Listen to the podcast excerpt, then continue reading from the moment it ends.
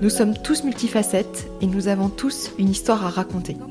Vous écoutez Entretien avec un dentiste, le podcast qui va à la rencontre des personnalités inspirantes du monde dentaire.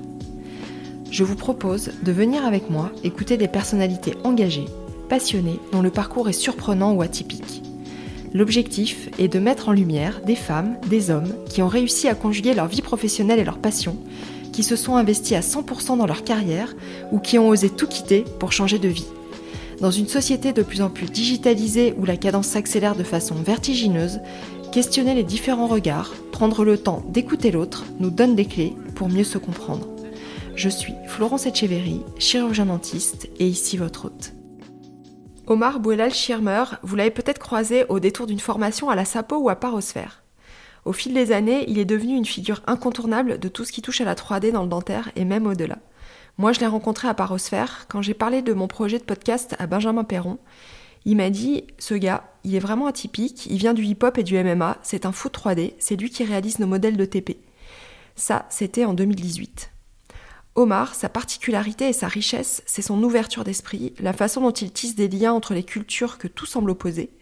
Son talent, c'est observer et s'adapter à des façons de voir le monde d'une manière différente. De la réalisation de documentaires hip-hop à la rencontre du docteur Bernard Canas, celui qui aujourd'hui en connaît bien plus que la plupart d'entre nous en anatomie crânio-faciale nous parle sans filtre de son parcours et de sa vision du monde. Je vous souhaite une très belle écoute.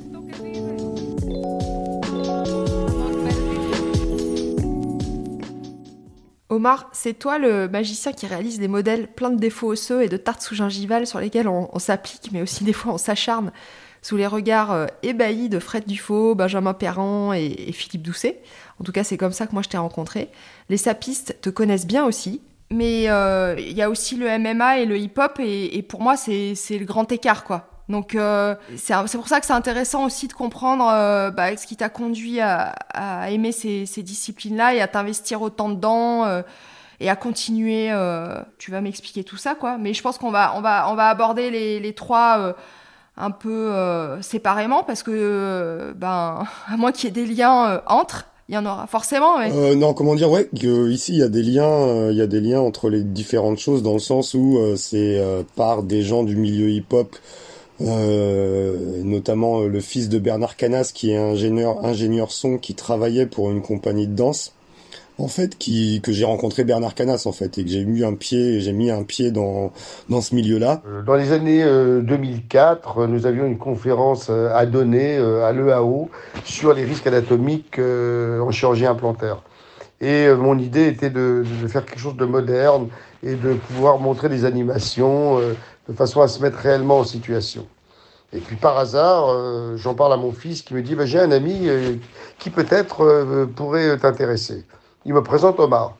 Alors Omar, c'est plutôt un spécialiste de hip-hop qui, qui, faisait plutôt des vidéos sur le, les combats de, boxe taille et pas vraiment dans le domaine médical où nous étions.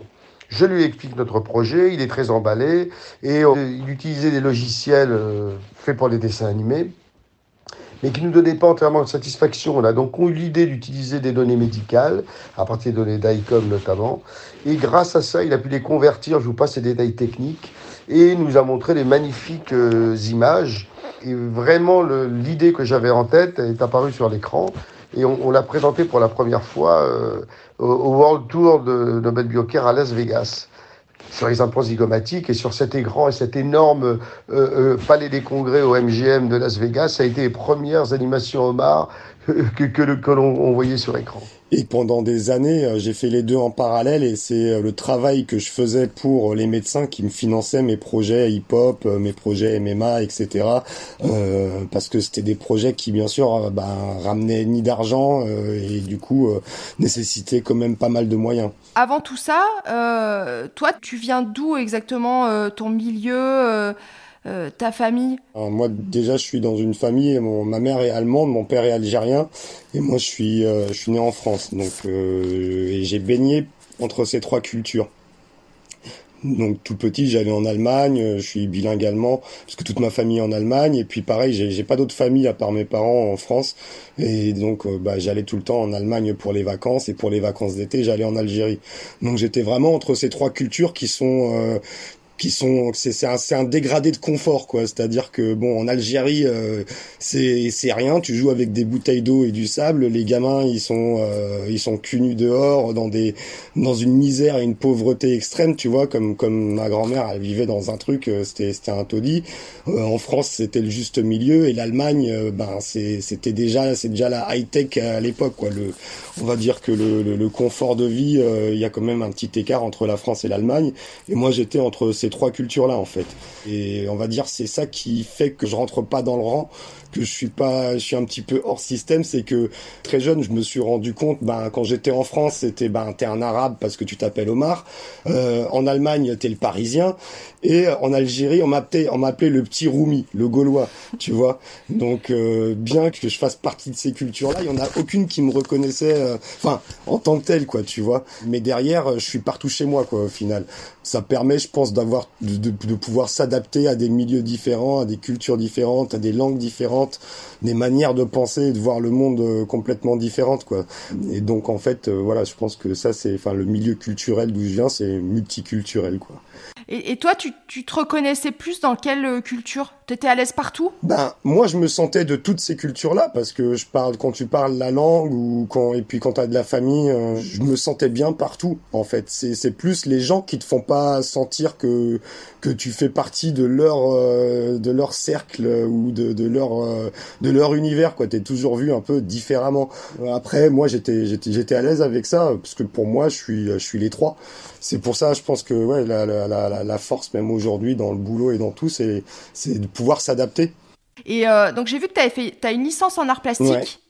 Euh, donc tu as fait à la Sorbonne et, euh, et après tu as, enchaîné avec un master en, en technologie multimédia.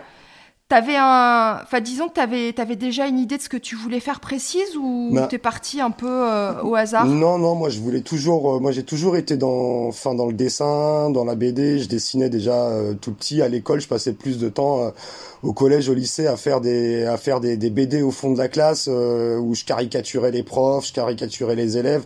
Enfin même j'avais même développé un business. Je faisais des caricatures des photos de classe que je revendais. À partir de troisième, seconde, je faisais des photocopies et après je revendais, puis ça faisait marrer les gens, et puis et puis bon moi, enfin voilà, l'école, le, bac, euh, j'ai fait un bac sciences économiques et sociales, mais ça c'était le, le, suppositoire pour mon père, et pour que je fasse après ce que je veux. Euh, c'est-à-dire que lui c'était, tu fais un bac S euh, sciences économiques et sociales ou L, enfin un bac général, pour après avoir les clés de les clés d'université et après faire ce que tu veux. Après il m'a dit, tu veux faire du dessin, tu veux faire, enfin tu fais ce que tu veux après, mais dès, tu passes ton bac. Donc euh, je passe, j'ai mon bac en sciences économiques et sociales. Puis après, je, suis parti en art plastique parce que je me disais ouais super, je vais apprendre à dessiner, euh, je vais faire du dessin toute la journée. Et, euh, et la fac en art plastique, c'est pas du tout ça. C'est un peu la désillusion parce que bon, mis à part le, il y a un cours de bande dessinée mais tout le reste c'est euh, c'est performance artistique, histoire de l'art, esthétique. Donc on n'apprend absolument pas de technique de dessin. Euh, et moi, ce, qui, ce que je voulais vraiment faire, c'était du dessin animé en fait. La 3D à l'époque, il y avait pas encore, enfin c'était pas encore, euh, on va dire aussi démocratisé que ce soit en termes de, de formation euh, à l'université ou même les formations privées ou, ou publiques. Il y en avait très très très peu quoi. Il devait avoir les Gobelins et euh, une ou deux autres formations. Et puis les Gobelins, c'est l'école que je voulais faire. Chaque année, je faisais le concours et euh, j'arrivais dans les 80, donc c'était déjà pas mal. J'étais content. Mais euh, enfin la deuxième année de, de, de, de mm. fac, j'ai repassé le concours aussi en parallèle. Là, j'avais pas été sélectionné. La troisième année, j'avais été resélectionné et recalé sur dossier. Donc il fallait vraiment être extrêmement bon en dessin. Du coup, en parallèle de ça, comme la, la fac c'était 15 heures de cours par semaine, euh, je faisais des stages, donc j'ai fait des stages en imprimerie, euh, j'ai fait des stages en tant que storyboarder Ruffman en boîte de pub. Et euh, en vrai, ben, si tu veux bosser dans le dessin, mais storyboarder des pubs, c'est pas fun, quoi quand on te dit ben voilà, il faut que tu fasses l'affiche pour McDo et que tu dessines un hamburger euh, euh, au Pantone euh, et puis qu'on veut que le hamburger il soit joli, que les grains ils soient sympas du hamburger, enfin voilà quoi. Alors que quoi, toi quand tu vas chez McDo, jamais t'envoies un, un hamburger comme ça. tu restes un, simple exécutant quoi. Il y a pas de place pour l'imagination. Donc bah, après c'est un très bon apprentissage pour le dessin. Mais, euh, mais bon, euh, du coup, euh, j'ai eu mon DUG et après mon DUG, là, j'ai fait un concours pour une formation à Corvisart. C'est une formation complémentaire d'initiative locale. Je l'ai fait pendant un an et là, j'étais là où je rêvais d'être en fait.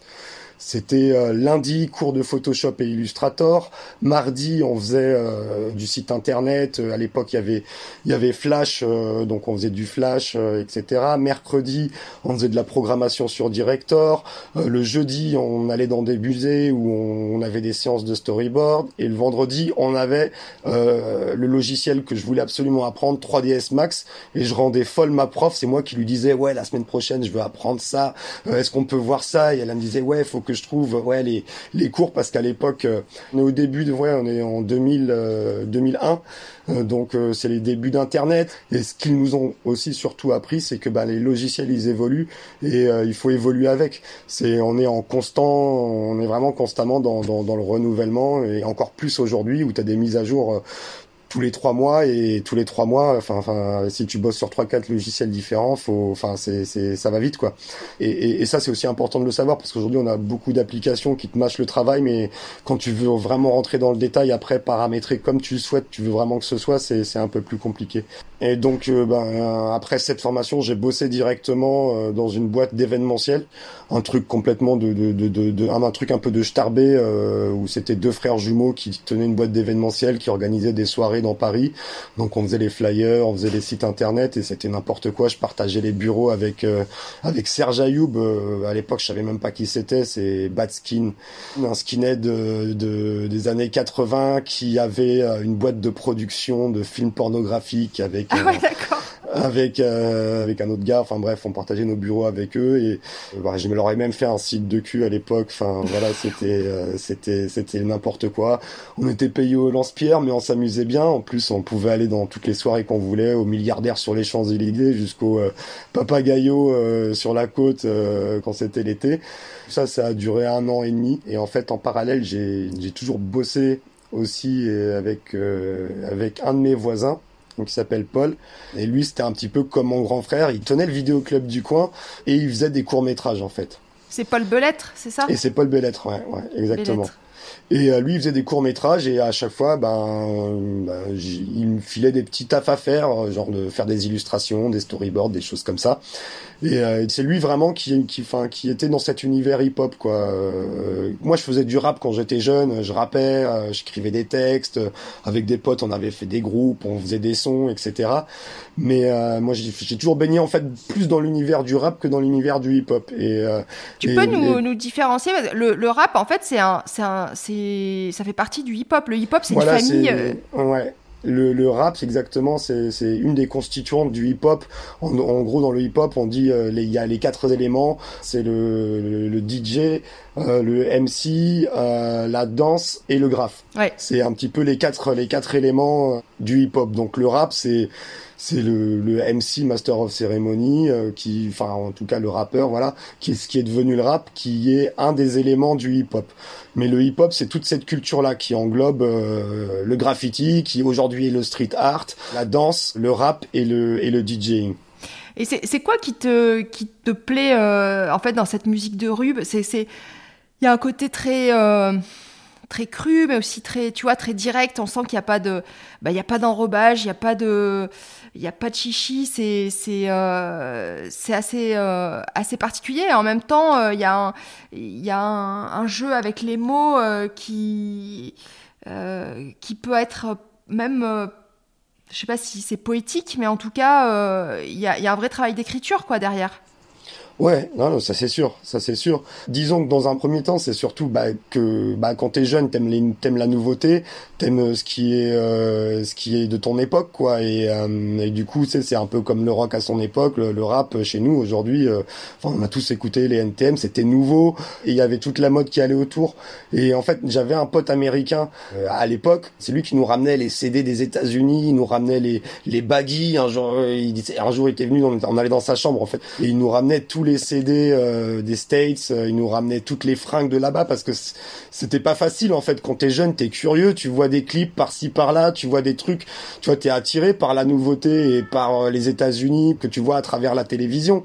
Un de mes premiers souvenirs télévisuels de quand j'étais petit, c'était l'émission HIP choper où tu voyais des gamins tourner dans un gymnase sur la tête euh, et, faire des faire des trucs où tu comprenais pas mais pourquoi ils font ça mais c'était cool en fait c'était nouveau c'était cool et, euh, et c'était euh, c'était une certaine mode après après moi moi ce que j'aimais enfin moi pour moi c'était de la poésie aussi quand tu parles des textes c'est ça te parle quand t'es gamin quand tu en fait tu ressens qu'il y a une certaine que, que dans, dans le monde dans lequel on est, il y a des choses qui sont injustes, il y a une certaine mmh. injustice, et que quand en plus tu fais partie de, va dire, de, des minorités, ben finalement c'est comme comme on t'accepte pas toi dans, dans les autres communautés, ben là c'est une communauté où on, on te dit bah vas-y viens en fait euh, euh, on s'appelle tous négros euh, enfin tu vois aujourd'hui on peut plus trop, trop le dire mais à l'époque on s'appelait tous négros alors que bon on n'était pas on n'était pas noirs mais parce que dans les dans les textes c'était ouais nigger machin nana et aussi parce que ouais voilà ça parlait de ça parlait de choses vraies ça parlait de choses crues mais d'une manière de, mais de manière belle mm. tu vois? C'est-à-dire que le fond était un peu un peu sale et un peu dur, mais euh, mais le mais la forme c'était euh, euh, c'était c'était joli quoi, c'était était poétique parce qu'il y a il y a une recherche, il y a il y a ce côté aussi qu'on retrouve dans la danse, qu'on retrouve dans le graphe et dans le et dans le DJing, dans, dans tout dans, dans, tout ça, c'est c'est la, la compétition, le battle. Ouais. Et, en fait, le battle, moi, c'est ce que j'aime, c'est là-dedans, c'est parce qu'en fait, ça te fait évoluer, ça fait évoluer les choses, en fait, constamment. 30 ans de battle, ça a commencé avec moi, HIP, HOP.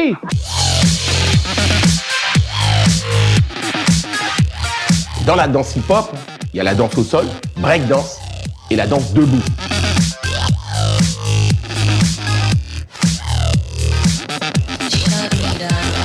Il y a des petits, il y a des papas, il y a des mamans, il y a même des mamies. C'est-à-dire on reste pas figé sur ouais c'est comme ça. Non après il y a un nouveau style, il y a des nouvelles phases. Le mec va faire un truc plus fort. En danse pareil. Euh, aujourd'hui je suis encore étonné de voir euh, ce que des ce que des danseurs ils sortent quoi où tu te disais il y a 10 15 ans c'est pas possible enfin ça tourner sur le coude ça serait impossible. Une fois je devais faire une animation euh, d'un perso euh, qui qui break et du coup j'ai fait ouais je vais faire je vais lui faire phase une, faire une phase impossible aller faire une vrille un 19 sur le coude. On va se mettre sur le coude et tourner aujourd'hui t'as des t'as des mecs qui tournent sur le coude. Qui le font ouais. Tu vois qui le font Qu'est-ce qui m'a fait danser, moi C'est les patins. C'est un mec que j'ai vu à la télé et je me suis dit, ah, je veux faire ça. À partir de 85, la majeure partie des jeunes arrêtent la danse. Moi, j'ai continué. C'est à partir de là qu'on a vraiment vu les gens qui étaient amoureux de cette culture. Ce que je voulais, c'était continuer à créer euh, euh, de, de l'activisme dans la culture hip-hop. Ce qui donnait la respectabilité, ce qui donnait mon crédit, bah, c'est le fait que je fasse des événements qui étaient gratuits pour les jeunes, parce qu'en réalité, eh ben, j'étais pas élitiste, n'importe qui pouvait danser. Après, c'est devenu une grosse, grosse, grosse machine. Ce côté, cet aspect battle, ça fait que ben la recherche elle évolue et, et, et, des fois je me dis ouais si en science euh, s'il y avait cet esprit-là de battle et qu'il y aurait des battles d'organiser sur dans des battles scientifiques, ça ferait évoluer la recherche plus vite forcément parce que ça donnerait tu vois au lieu que t'aies des, des mecs qui soient dans des bureaux en mode fonctionnaire qui qui, qui cherchent pas à faire de, nouvelles choses. Alors qu'ils en ont les compétences, ils ont tout ce qu'il faut, ils ont les outils, ils ont tout, ben ils restent à faire ce qu'ils savent et ils bougent pas. Et parce qu'il n'y a pas cet esprit-là de ouais faut faut faire un truc euh, un truc nouveau, un truc plus fort euh, et, et ça n'a pas de limite, c'est une culture à part entière et, euh, et moi je le vois avec même mes, mes clients dentistes aujourd'hui de ma génération, ils écoutent tous du NTM, ils ont tous grandi avec IAM, enfin c'est c'est la plupart ouais, Snoop Dogg, tout ça quoi. Mais euh, on, a, on a quand même l'impression euh, que c'est un. Est-ce que c'est un milieu qui est fermé ou au contraire c'est un milieu qui est très ouvert Ou tu vois, il y a quand même des stéréotypes. T'as l'impression que tu vas pas rentrer comme ça euh, parmi eux si t'as pas les mêmes codes bah, Disons que à l'époque, en fait, nous, quand on s'y intéressait, c'était pas encore, comment dire, c'était pas encore mainstream comme aujourd'hui. tu trouvais pas les vidéos comme ça. C'est vrai que c'était difficile parce que justement en fait à l'époque il n'y avait pas YouTube, il n'y avait pas encore euh, tout ça, on était encore à l'époque on va dire de, des débuts de MySpace. Donc il n'y avait pas encore autant de contenu vidéo euh, que ce qu'on a aujourd'hui. Et du coup, c'est vrai que c'était très difficile si tu veux de rentrer dans l'intimité du danseur, par exemple, puisque enfin pour prendre l'exemple du danseur, c'est l'univers dans lequel on, a j'ai le plus gravité à, travers à, travers Paul. Donc Paul il faisait des vidéos où lui il kiffait le breakdance et du coup il suivait des il suivait des breakers. Mais du coup à l'époque c'était vraiment euh, voilà c'était euh, tu, tu le suivais pendant un an ou deux, t'essayais de récupérer des rushs à gauche, à droite, parce que on est à l'époque, bah, c'est des, des, des, cassettes vidéo, des mini, de la, des mini DV, donc ça coûte de l'argent de filmer. C'est pas comme aujourd'hui avec son téléphone, tu filmes euh, et puis c'est gratuit, quoi. Enfin, ça te coûte pas, ça te coûte pas de sous. Il y a de l'investissement et il suivait un danseur qui s'appelait Benji et du coup, il l'a suivi pendant un an ou deux. Et euh, après, il a fait un, il a fait un montage. il a fait une cassette vidéo. Et en fait, à l'époque, tu pouvais sur, sur internet commenter des, commander des cassettes vidéo ou des DVD. Mais bon, fallait les payer. Et puis, euh, t'étais jamais sûr de les avoir parce que c'était des sur des sites euh, aux États-Unis. Une fois sur deux, ils te les envoyaient pas. Enfin, il y avait pas de. C'était vraiment vendu sous le manteau. Il y avait rien de légal dans, dans tous ces trucs-là. Et quand on allait chez un danseur en fait, euh, les danseurs, à l'époque, ils avaient une collection de cassettes vidéo, ils avaient des armoires où ils avaient leurs cassettes vidéo, où ils avaient réussi à enregistrer telle ou telle émission euh, ou qu'il avait réussi à copier d'un pote euh, et c'était c'était vraiment pour lui c'était son son truc secret. Il le montrait pas aux autres danseurs parce que c'était là où il trouvait euh, mmh, les phases qui pouvaient euh, qui pouvaient pomper qui pouvaient voilà. Et, et c'est pareil en, en, quand on faisait le documentaire sur Obsessive Funk c'était impossible de trouver une seule vidéo de Soul Train. Tu vois cette émission afro-américaine qu'aujourd'hui tu as sur internet partout sur YouTube il y avait pas le câble, on pouvait pas enregistrer les émissions des États-Unis dans les années 70 et la licence avait été rachetée par des japonais donc si avec les japonais euh, enfin limite on a dû aller au Japon pour réussir à, à retrouver des mecs qui avaient des cassettes de ces émissions pour les copier tu vois. On devait, on devait aller à Los Angeles pour rencontrer les danseurs de ces émissions pour leur demander ouais mais t'as pas une VHS avec tes, tes passages dans l'émission, est-ce qu'on peut te les copier euh, Tu vois, c'était c'était très compliqué d'avoir l'information et en fait on infiltrait un petit peu ce milieu à travers des danseurs avec qui on, on, on sympathisait et avec qui on montait des projets où on disait on va venir te filmer, on va faire euh, une cassette euh, parce qu'à l'époque c'était ça une cassette démo où pendant pendant c'était un truc d'une heure où tu, montrais différents battles, euh, des trainings, des trucs comme ça, ou des, courts métrages, euh, plein de délires qu'on se faisait à l'époque avec euh, avec le peu de moyens qu'on avait quoi. Mais ça, tu, tu, gagnais ta vie avec ça ou c'était c'était plus une passion, enfin un truc que tu faisais avec Paul pour te marrer? C'était pas rémunéré. Enfin, c'était c'était rare qu'on trouve un danseur qui nous dit qui dit qui ait de l'argent déjà parce qu'un danseur ne ne gagnait pas de thunes non plus à l'époque. C'était un jeune qui déchirait et qui euh, qui travaillait à côté pour se payer ses voyages pour aller aux États-Unis faire des battles, pour euh, aller à droite à gauche faire euh, faire des battles. à l'époque, il n'y avait pas beaucoup non plus des battles. Aujourd'hui, t'en as tous tous les week-ends, t'as cinq battles, ne serait-ce qu'en France, tu vois, et encore plus dans le monde. C'est assez fou comme histoire.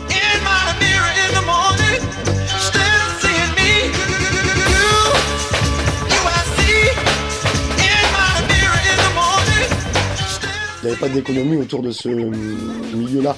C'était vraiment à fond perdu parce que nous, on, trouvait ça incroyable et on voulait le documenter parce qu'on se disait, et ça on s'était on s'en était rendu, compte aussi avec les avec les Américains. Il y avait un, un, des un des original lockers qui s'appelle Rerun qui a fait des émissions aux États-Unis, euh, qui était dans des sitcoms, enfin qui était une grosse star là-bas, qui était décédé. Et on s'est dit ouais mais enfin lui il est mort. En fait l'information on saura jamais pourquoi il a fait tel mouvement pourquoi euh, d'où lui est venue l'idée. Enfin il y a plein de choses euh, qu'on ne saura jamais en fait. C'était surtout dans ce un peu c'était un peu un travail de on, se dit on est dans un moment en fait où on peut documenter on peut figer parce qu'on connaît des gens on peut on peut filmer tout ça et ça peut enfin voilà ça et ça nous permettait nous aussi de comprendre bah pourquoi quand tu logs tu fais un wrist roll pourquoi tu fais un point d'où ça vient qui l'a inventé.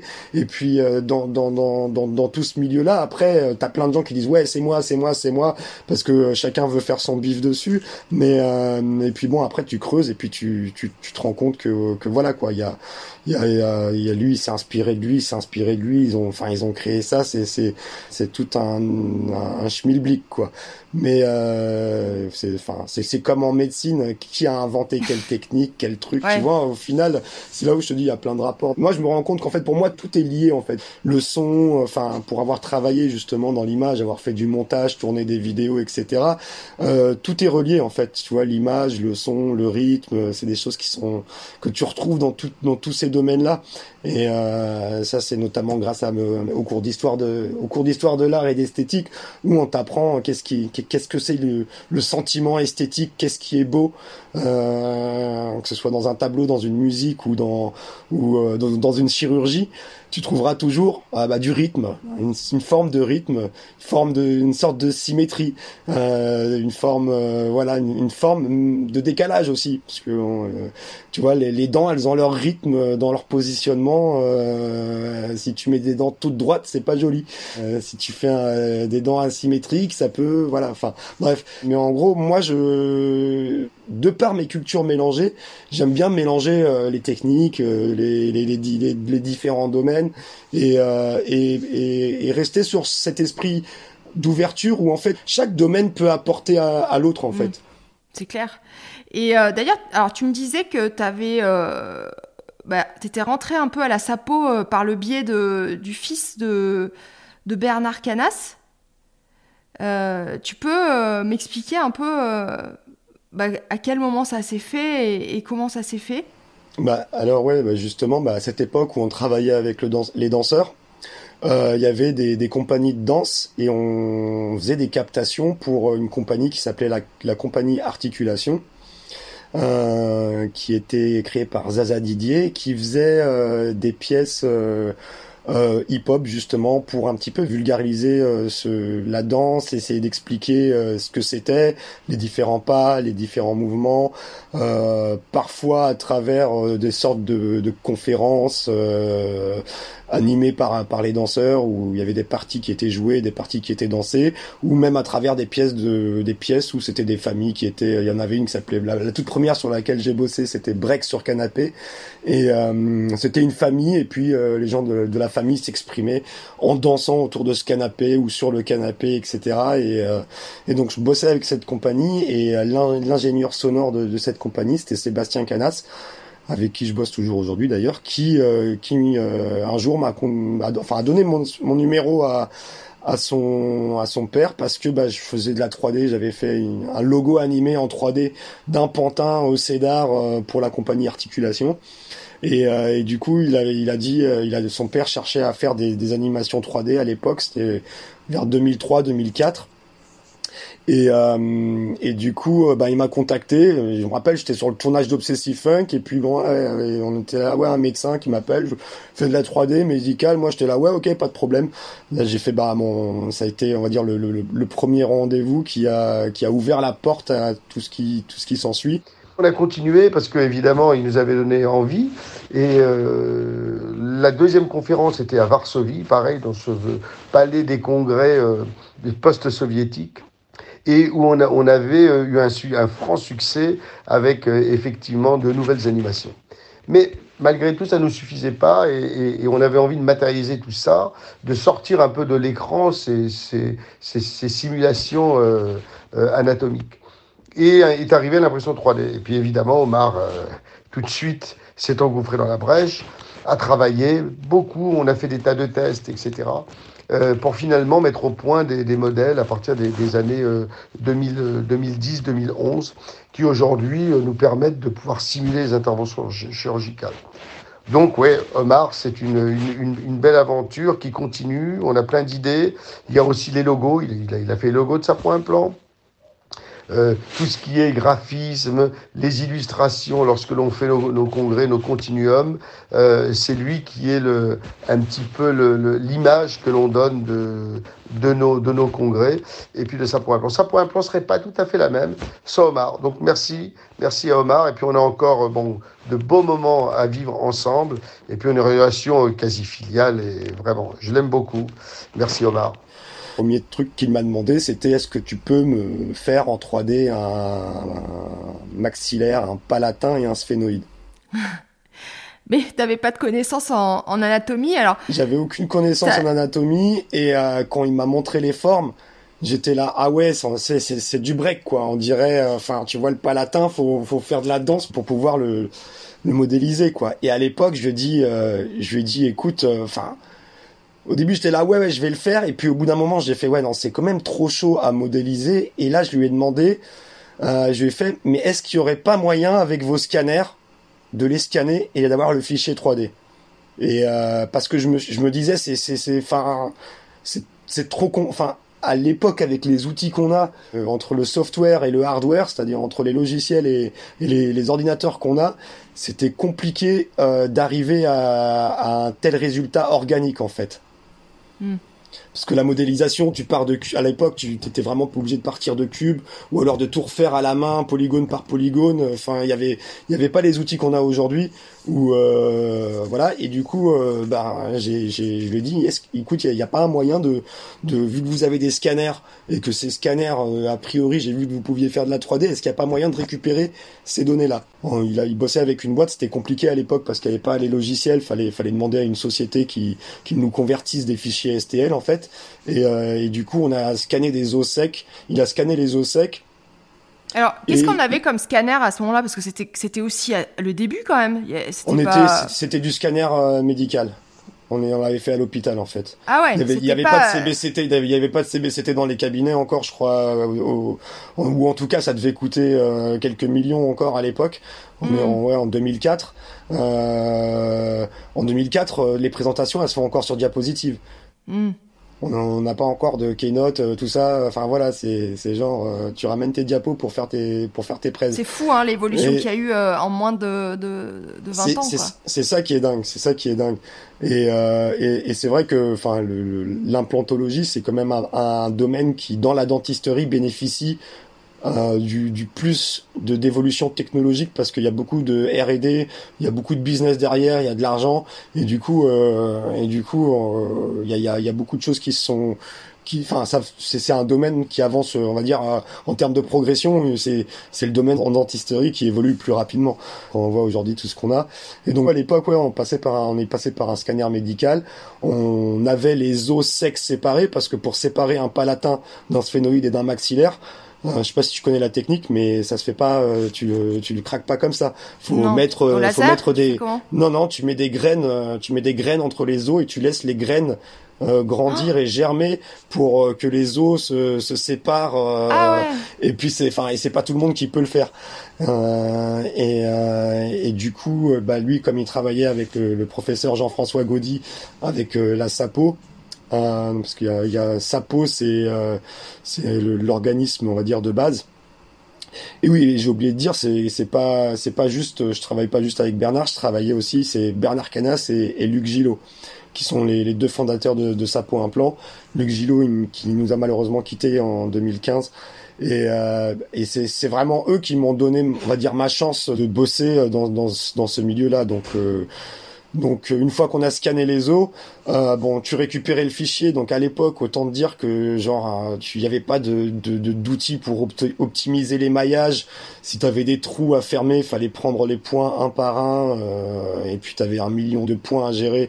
Donc euh, avec les avec ordis de l'époque, euh, tu juste tu faisais une rotation. Tu, tu disais, enfin, tu faisais ta rotation à la souris, tu te faisais un café, tu revenais, le, le fichier avait tourné. Donc, euh, en comparaison, ce qui me prenait deux mois à faire euh, il y a 15 ans, euh, bah, ça me prend aujourd'hui deux jours, même pas deux heures. Donc j'ai fait ces modélisations-là, je leur ai fait des animations, donc pour leur cours, pour montrer la relation entre le palatin, le maxillaire et le sphénoïde, euh, comment ça s'imbrique, euh, toute la, part, la partie euh, palatine. euh. Et puis l'année d'après, j'ai travaillé avec le professeur Jean-François Gaudy, où on, là on a, scanné, on a rescanné tous les os du crâne et on a, on les, on a remis les os, enfin pour faire un crâne avec tous les os séparés. Et puis ensuite, ça a été de montrer des protocoles chirurgicaux parce qu'à l'époque, euh, Bernard et Luc travaillaient sur les sur les guides, euh, les premiers guides chirurgicaux imprimés. Alors à l'époque, on savait pas du tout que c'était imprimé. Hein. Les in- les industriels se gardaient bien de, de le dire pour pouvoir euh, vendre leurs guides à 600 euros Ouais. et rentabiliser leur techno. Et j'ai commencé à faire des animations avec les voilà les poses d'implants, euh, enfin des, des, des, des simulations de chirurgie voilà pour pour les cours et les formations de, de sapo implant. Et, euh, et puis de sapo avec euh, le, le professeur Jean-François Gaudy, on avait fait un CD-ROM d'ostéologie crânio-faciale où, où on pouvait séparer les différents os avec des animations, etc., etc. Ça m'a fait me plonger dans toute toute la partie voilà osseuse euh, et aussi surtout et surtout de me rendre compte que en anatomie, on n'a pas beaucoup d'i- d'informations, d'images. euh, alors, dans les bouquins, c'est super pauvre. C'est-à-dire que moi, je suis, quand je suis arrivé là, je me suis rendu compte que, en fait, les trois quarts des descriptions étaient écrites avec des mots et avec des termes que je comprenais absolument pas.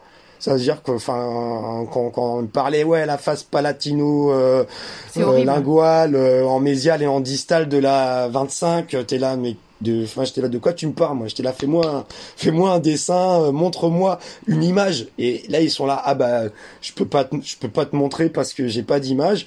Mais en revanche, la chance que j'ai eu aussi, bah, de bosser avec eux, c'est que, bah, il y avait les cours de dissection, euh, euh, au Saint-Père. Et du coup, bah, tu quand tu je y as voulais- assisté aux dissections? Ouais, ouais, ouais. La, bah, la, la première fois, c'est Bernard qui me dit viens filmer un cours sans me prévenir que ce serait sur cadavre. Et je sais que moi je débarque avec la caméra comme ça et et, euh, et puis je rentre dans une salle, première salle, je me trompe et là je vois une tête coupée en tranches Ouais, posée bizarre, sur. et du coup là je rentre dans la salle, on me dit non non non c'est pas là, c'est la salle d'en face. Je fais ok ok mais déjà rien que là j'ai j'ai j'ai failli me faire dessus euh, par rapport à ce que j'ai vu.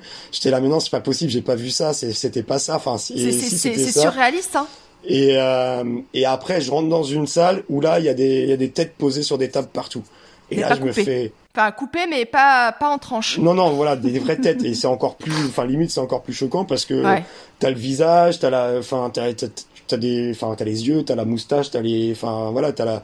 C'est. Enfin, quand t'as enfin, quand t'as un corps, euh, c'est un corps, mais quand t'as le visage, c'est, enfin, c'est ce qu'il y a de plus personnel chez, Bah, bien chez, sûr. chez les humains. Et euh, ça se fait plus, ça, hein, c'est les TP de dissection. Depuis qu'il y a eu un, un scandale. euh, Bah malheureusement depuis le, le- de- depuis le scandale euh, des, des Saint-Pères, voilà, c'est c'est il y a plus on n'a plus accès on n'a plus accès au, au, au centre du don des corps et euh, bah, c'est c'est dommage. Euh, parce que c'est euh, c'est c'est c'est vachement important.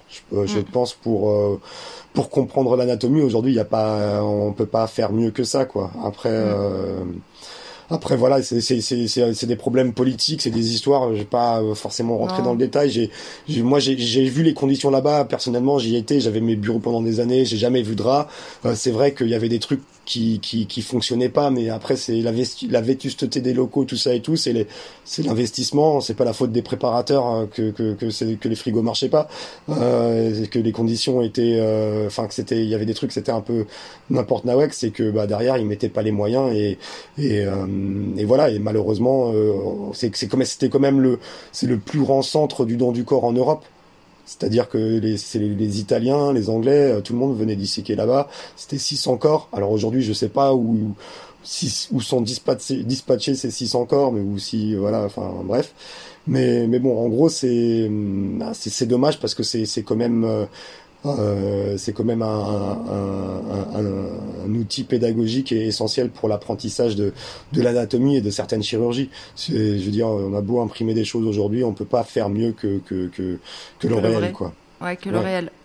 Et pour revenir sur la première fois, ouais, bah la première fois, je suis choqué, quoi. Et puis après, bah de fil en aiguille, euh, tu, enfin, tu t'y habitues, tu vois, euh, tu vois le, enfin surtout que, enfin, tu vois l'intérêt quand tu vois l'intérêt qu'il y a derrière euh, dans dans, dans l'apprentissage, justement, quand tu vois le, quand tu vois que dans les bouquins, il y a Enfin, il y a, y a les, les descriptions, elles sont, elles sont, comme je te disais, c'est que des mots. Euh, Il y a quelques croquis, mais le croquis, en, c'est pas en 3D. Tu le vois d'un certain point de vue. Euh, les, les, les muscles, les- l'épaisseur, etc. Quand tu quand, quand tu fais une dissection et que tu vois la, la finesse d'un muscle, euh, alors que bon, c'est représenté épais comme ça euh, sur sur un sur un bouquin d'anatomie, tu te rends compte que ah ouais non, c'est pas vraiment, enfin c'est plus fin que ça. Bah, c'est c'est sûr Euh, que rien, que rien que pour la réalisation euh, des anesthésies, euh, c'est super important en fait de, de, de, voir, d'avoir pu visualiser où se situent euh, comme les nerfs et puis de, de voir les distances, de voir les épaisseurs, tout ça. Jamais un livre, même super bien dessiné avec des planches magnifiques, pourront retranscrire ça. Ouais, et puis c'est un, c'est un ressenti aussi. C'est, tu sais, tu sais quand tu vas, quand t'es dans une certaine région, tu le sais par rapport à s'il y a de l'os ou s'il y a pas d'os, si t'es au bon endroit parce que parce que t'as as une sensation euh, tactile, tu vois, euh, pour savoir où sont les, les artères ou les nerfs, etc. Donc euh, c'est un apprentissage et c'est et c'est ça que je trouve aussi formidable avec l'impression 3D, c'est que l'apprentissage il se fait alors tu, tu vois, justement, quand je te parlais des bouquins d'anatomie, c'est, tu sais, euh, t'es obligé de faire de la synesthésie, c'est-à-dire t'es obligé de lire des mots et dans ta tête te, te l'imaginer. Alors je sais pas comment ça se passe chez les médecins quand ils font leurs études, s'ils arrivent vraiment avec les mots qu'ils lisent réussir à visualiser les structures dans leur mental en 3D ou alors c'est enfin du c'est du par cœur mélangé avec du toucher. Je sais enfin tu vois j'ai beaucoup de mal à, à comprendre comment un médecin euh, réussit à apprendre euh, l'anatomie avec des mots en fait. Parce que moi je, pour moi c'est quasiment j'arrive pas. En fait enfin aujourd'hui plus mais c'était impossible. Et du coup il y, a, y, a cette euh, tu vois, y a, y a, vous êtes obligé de faire de la synesthésie, de traduire du coup c'est c'est les, les, mots en je sais pas en, en, 3D, en volume, je sais pas comment vous faites. Alors euh, bah, ça dépend un petit peu des, des facultés euh, individuelles. Je pense qu'il y a des gens qui ont une représentation euh, dans l'espace euh, en 3D qui, qui, est beaucoup plus fine que d'autres. Mmh. Mais moi, je peux te parler que de mon exemple à moi. Et, et donc, nous, l'anatomie, on en a eu beaucoup. C'était surtout une matière en première année de médecine pour passer le concours. Donc, moi, c'était, j'étais complètement perdue. Je, je, je, ne voyais absolument pas du tout de quoi en parler. Donc, j'avais fini par aller m'acheter dans, dans, une boutique spécialisée un crâne que j'ai toujours d'ailleurs sur mon bureau au cabinet, un crâne en plastique qui coûtait alors je sais pas, euh, maintenant ça, ça, ça, serait, ça paraîtrait dérisoire, mais à l'époque c'était vraiment très cher, ça coûtait 500 francs. Ouais. Euh, et en fait, tu pouvais enlever la, la boîte crânienne et regarder à l'intérieur. Donc, tu voyais un petit peu justement le, le sphénoïde et différentes choses comme ça. Ça a aidé un petit peu, mais tu voyais quand même pas tout, quoi. Tu vois, là, Hmm. tu voyais un peu les cornets. Donc ça m'a un peu aidé. Ça m'a, ça m'a un peu aidé. Mais par rapport au, au livre, euh, pour moi, c'était, c'était le brouillard, quoi. C'était, c'était très, très, très confus. Ouais. J'arrivais dans un domaine où je me rendais compte en fait que ben, il y avait il y avait pas beaucoup, il y avait pas autant d'informations, enfin il y avait pas autant d'illustrations ou de, de, vidéos ou même voilà d'informations visuelles beaucoup plus compréhensibles que, que des mots quoi. J'ai eu cette chance là que quand on me disait voilà modélise tel tel nerf ou telle artère, ben je pouvais voir en vrai où ça se situait sur le crâne euh, ou quand on me disait euh, pour parler et, puis aussi de voir que ben c'est voilà on est tous aussi différents parfois il y a des il y a des muscles bah, que des gens ils ont pas ou quand on fait des dissections pour le, le rhizorusse pour le pour le choper des fois c'est c'est compliqué parce que euh, les insertions elles sont pas là où où c'est marqué sur le bouquin euh, c'est le, le, le, truc c'est c'est c'est trois c'est trois fils euh, chez une personne chez quelqu'un d'autre il va être plus épais euh, parce qu'il y a les variations aussi anatomiques euh, chez chez les patients et de voir que on est on n'est pas tous fait on n'est pas tous fait de la même manière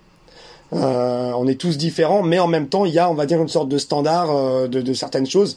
Je sais pas, je sais pas combien d'heures de dissection auxquelles, auxquelles j'ai assisté. Ça doit être des centaines, euh, voire des, des, des, enfin, je sais pas, j'ai exagéré en disant des milliers, mais j'ai passé beaucoup, beaucoup de temps à regarder et dire bon, voilà, où est ce muscle, où est cette artère. Si je, si je dois le représenter autant que que, que je le, je vois comment c'est. Mais aujourd'hui. Euh tu un niveau en, en anat crânio-facial qui dépasse euh, de loin beaucoup de, praticiens. Euh, tu, tu, tu, crois que tu pourrais donner des cours d'anat? Bah je, je, je travaille, j'assistais euh, euh, le professeur Delmas à la fac, je l'assistais parfois quand on utilisait la 3D pour euh, avec Visua, euh, une société avec qui j'ai bossé et pour qui j'ai bossé. Je l'assistais de temps en temps pour euh, manipuler les fichiers en 3D quand il faisait les présentations aux étudiants euh, de première année. Et quand tu as découvert tout ce milieu euh, médical, tu t'es dit que ça c'est quelque chose qui, qui aurait pu te plaire? Tu vois, ça t'a donné envie ou pas?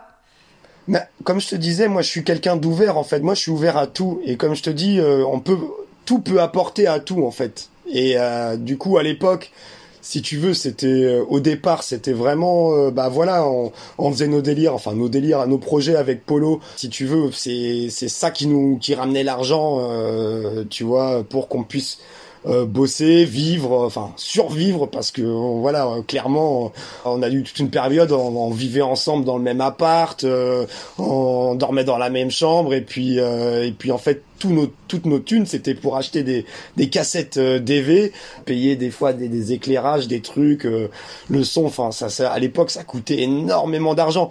Je me dis, on était vraiment dans une époque un peu bâtarde parce qu'aujourd'hui, quand je vois la technologie, etc., et les logiciels et tout ce qu'il y a, je me dis ah ouais, allez, si on avait eu tout ça à l'époque, on aurait pu mm. faire des trucs de dingue mais euh, mais en même temps voilà c'est c'était quand même vachement euh, vachement formateur euh, et et non non je me en fait pour moi c'était juste je savais même pas que ça allait durer en fait si tu veux J'aurais pas pu imaginer que ça allait durer. Euh, pour moi, c'était, ben, on m'a appelé une fois pour faire une vidéo 3D, je l'ai fait, puis ça a continué, ça a continué, ça a continué d'année en année.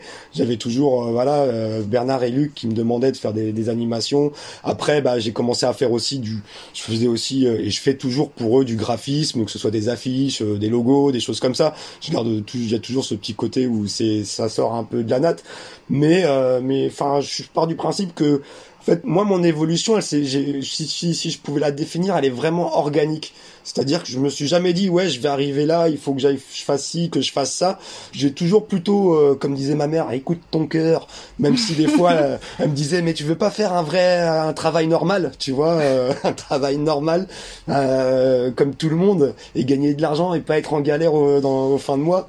Mais, mais je me suis toujours dit, ouais, non, enfin, j'ai toujours su déjà que bon, peu importe où j'aille, mais si si tu t'intéresses à un domaine, euh, quel que soit ce domaine, en fait, si tu t'y intéresses vraiment, et ça c'est ça c'est la partie euh, quand je bossais en tant que réaliste, enfin dans la réal, tu fais des recherches constamment, tu lis des bouquins, tu, tu, tu fais des interviews, tu et finalement tu te rends compte qu'au bout de 2-3 ans, tu peux devenir vraiment un spécialiste dans un domaine si si s'il te passionne, tu vois. Ouais. Et, euh, et au final, bon, alors l'anatomie, ça m'aura pris plus que 3 ans parce que c'est c'est un domaine beaucoup plus vaste que que le que et beaucoup plus ancien aussi que le domaine hip-hop. Euh, mais euh, mais du coup, euh, enfin je pense que voilà, si un réalisateur est capable de faire un film sur n'importe quel sujet, enfin sur des sujets différents qu'il passionne, euh, bah en fait enfin on peut tous on peut tous le faire. Et c'est ce travail de, recherche de lire des bouquins de prendre des bouquins d'anatomie que ce soit sur un dans un domaine ou dans un, dans un autre ce c'est je vois pas pourquoi ce serait plus plus difficile quand on en, quand on en a la volonté quand on sait dire bah je sais pas montre-moi comment c'est et quand on est euh, persévérant. Parce que c'est vrai que que c'est que c'était galère que j'ai passé des heures à faire des animes et des vidéos que où au final ben quand tu regardes le temps passé je, les revendais pour pour que dalle. Mm. et euh, et c'est marrant parce qu'il y a certaines vidéos que j'ai fait en 2004 2005 que je vois encore dans les formations sapo implant et les gens sont encore là waouh c'est trop bien! et tout. Alors pour moi c'est une vieillerie. Et je me dis ouais bon aujourd'hui je peux faire beaucoup mieux. C'est c'est un truc à l'ancienne mais c'est c'est toujours euh, d'actualité quoi. C'est pour ça que je te dis que ouais dans dans l'évolution des choses euh, je segmente je segmente pas tout ça parce que tout s'est fait de manière organique vraiment quoi. J'ai pas forcément cherché les choses et, euh, et les choses sont, sont, venues à moi et après euh, bah, j'ai bossé dessus euh, en, en, essayant de faire du, du, mieux possible. Et au final, je pense que ça c'est aussi un truc quand tu triches pas. Euh, avec toi-même et avec les gens, ben tu, tu peux tu peux tu peux faire plein de tu peux faire plein de choses et arriver à des endroits que t'aurais jamais euh, t'aurais jamais imaginé parce que en plus les technologies évoluent j'aurais enfin et, et, et, dans dans cette évolution en fait c'est comme tout si tous mes rêves chaque année ils se réalisaient mais mais, mais et même au-delà. C'est-à-dire que quand je vois aujourd'hui tous les, enfin, il y a un nouveau logiciel qui sort, ah, il y a telle fonction et tel truc, ah, c'est exactement ce dont j'avais besoin pour tel projet, chamé, ça va, ça va me prendre, euh, ben voilà, comme je te disais, ça va me prendre euh, cinq minutes maintenant pour le faire au lieu de 5 heures, euh, et euh, pareil au niveau de, la puissance de calcul des ordinateurs. Avant, manipuler un objet, le faire tourner, c'était déjà une galère. Aujourd'hui, enfin, c'est, c'est, c'est comme, c'est comme si, voilà, c'est, c'est si tous mes rêves se, se réalisaient. Et je me suis aussi rendu compte la vie, elle est tellement ouf que ça sert à rien de, de, s'imaginer où on sera l'année prochaine. Il vaut mieux se concentrer à faire les choses euh, qu'on a à faire aujourd'hui. Euh, et, après, euh, voilà, les si, si en 2003 tu m'aurais dit ouais en 2004 tu vas partir à Los Angeles, tu vas rencontrer les profs de Michael Jackson, tu vas les interviewer, tu vas délirer avec eux, j'aurais fait mais non c'est pas possible. et voilà et puis bah, quand j'étais avec Polo euh, un été il me fait ouais bah, là t'as gagné des thunes avec les médecins là, c'était justement le premier contrat que j'ai gagné. Il fait ouais bah vas-y va prendre un billet c'est 400 balles là pour Los Angeles, moi j'y vais, tu vas dormir chez Richie Rich, euh, le pote de Gemini et, euh, et et du coup j'étais là ouais bon bah, allez ok je prends mon billet, je pars à Los Angeles. Euh, à l'aventure euh, avec euh, avec avec ma caméra. euh, je vais voir des gens que je connais pas, mais euh, chez qui je suis accueilli, euh, enfin à bras ouverts. Enfin c'était c'était plutôt accueilli à genre ah vous les Français vous puez. Tiens un dé un déodorant. J'étais là ah ouais tu mets du parfum. C'est quoi ton parfum? Il me fait c'est Chanel. Je fais ah bah c'est un parfum de français. Comment Il fait, ça bah ouais vous puez vous les Français Euh, parce que vous l'avez pas vous mettez que du ouais, parfum. ouais. Et, euh, et c'était tu vois le- le- l'esprit hip-hop de la vanne aussi, tu vois. Dans l'esprit hip-hop, il y a aussi cet esprit de vanne de voilà, je suis pas et aujourd'hui je suis toujours pote avec avec ce mec Richie Rich qui est un des premiers danseurs blancs euh, de, de de danse funk euh, afro-américaine dans les années 80. Alors ça, c'est, vous étiez, vous étiez parti faire un, un documentaire euh, qui est passé sur euh, Arte, Euh, non, celui-là non, Obsessive Funk, c'est un documentaire euh, alors on faisait des sujets pour Trax euh, qu'on revendait à la Programme 33, la boîte de prod de, de Trax euh, sur Arte. À 10 000 km de ses racines, les ghettos de Los Angeles, la G-Funk se décline version Pierrefitte en banlieue parisienne. Totalement explicite.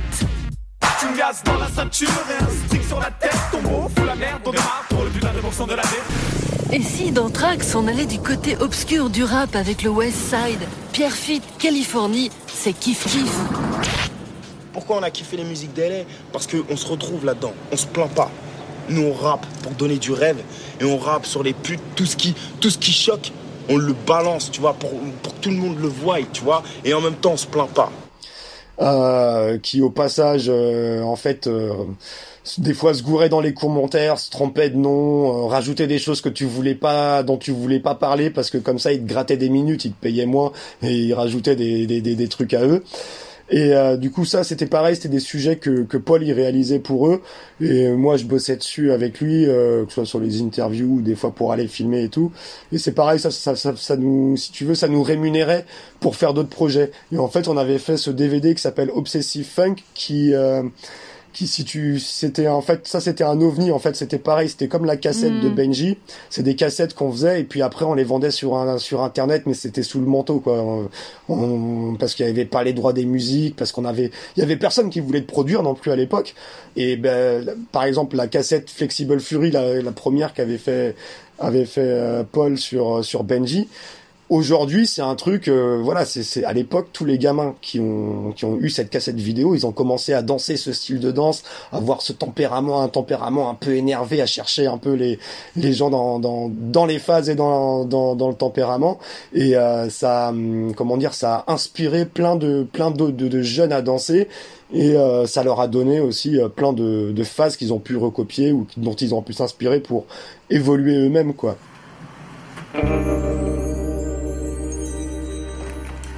Messieurs, Monsieur Aragonès, Messieurs, je veux savoir ce qui se passe avec mon fils. Et trouvez-moi le petit enfoiré qui l'a initié à la danse. J'ai deux mots à lui dire. Yo. Hey, Gemini. Who's this? Yeah, it's me, OG, the original Skeeter Rabbit. Oh, what's up, Skid? What's going on out there? Word on the street is that lockers are getting whacked and put on ice all over the place. Damn, that's crazy. Keep me posted. Will do. All right. Obsessive Funk, c'était, euh, bah, un, projet qu'on a fait avec le danseur Gemini, qui était un peu le, champion à l'époque euh, en France et dans le monde, qui gagnait les, compétitions euh, aux États-Unis. Parce que dans les années 90-2000, en fait, les, danses comme le popping et le locking, elles disparaissaient, elles étaient complètement, enfin, à effacées aux États-Unis. On a un problème, Jay. Il y a quelqu'un qui a décidé d'effacer tous les lockers. C'est-à-dire, il y avait plus vraiment de gens qui dansaient ces danses-là. parce que c'était plus la mode.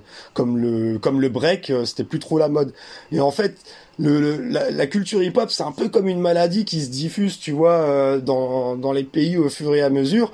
Et en fait, euh, la France, nous, on a on a on est un peu les premiers en Europe à avoir fait du rap, à avoir euh, fait de la danse euh, dans les années 80-90.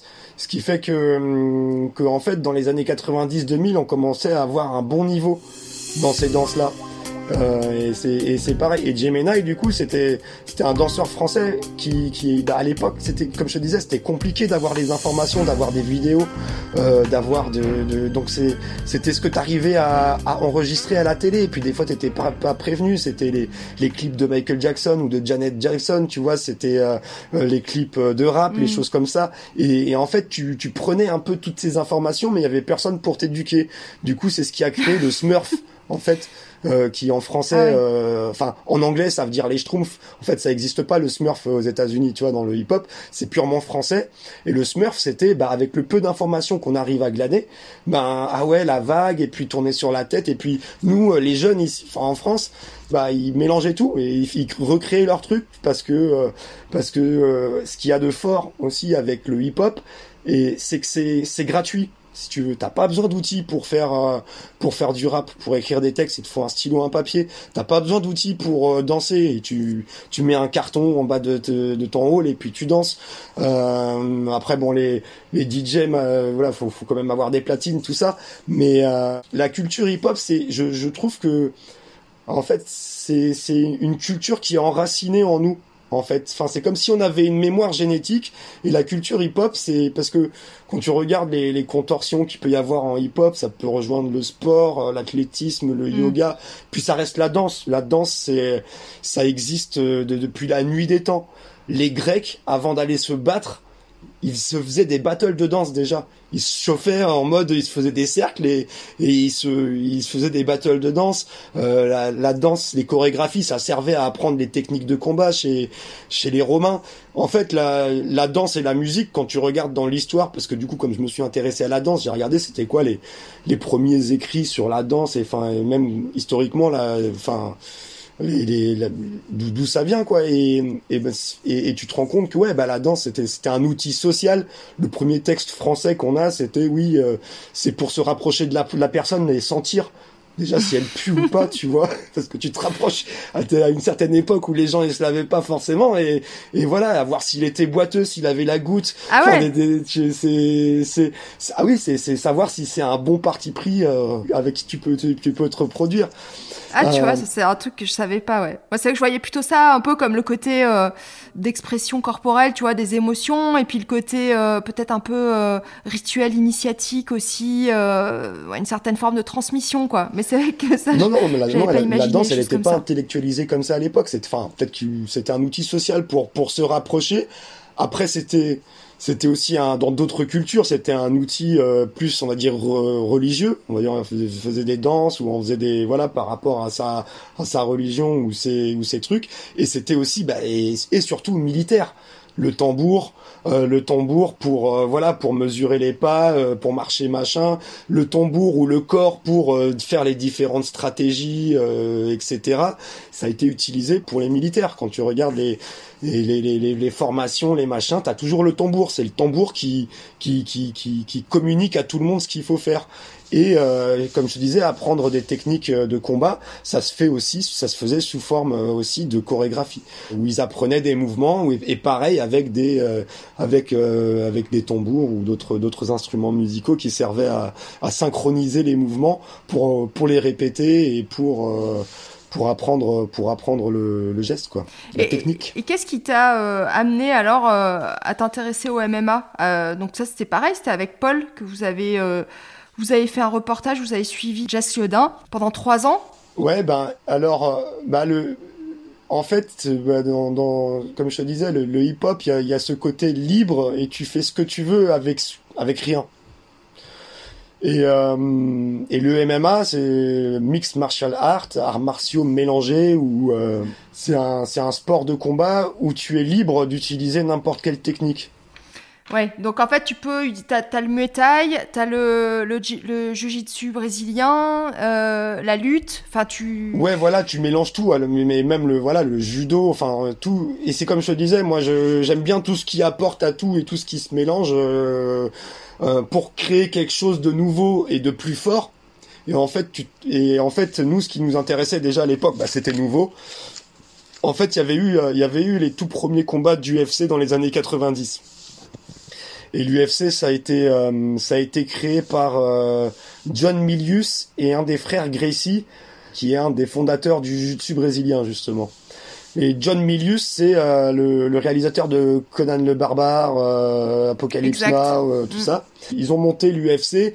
Alors John Milius, il voulait faire un truc avec des cages, des crocodiles autour, un truc, euh, voilà, euh, machin. Et John Gracie, il voulait, euh, il voulait un peu ouvrir les yeux au monde sur le jiu-jitsu brésilien qui est euh, des techniques de soumission au sol, qui à l'époque, bah, c'est eux les créateurs, euh, où ils ont pris euh, le jujutsu japonais et ils, ils ont continué à le, à le développer, à le pousser plus loin. Et euh, ils voulaient montrer, parce qu'à l'époque, en fait, il y avait que soit t'es boxeur, soit t'es euh, judoka, Ouais, soit t'es lutteur. très très séparé, C'était très compartimenté voilà. C'était très compartimenté et du coup, euh, eux, ils se disaient ouais, mais si j'arrive à amener un boxeur au sol, le boxeur il saura pas comment réagir et euh, je vais pouvoir le soumettre. Il suffit pour ça de d'essayer d'esquiver deux trois coups et puis l'amener au sol et et là réussir à lui faire une clé de bras, un étranglement ou une clé de cheville.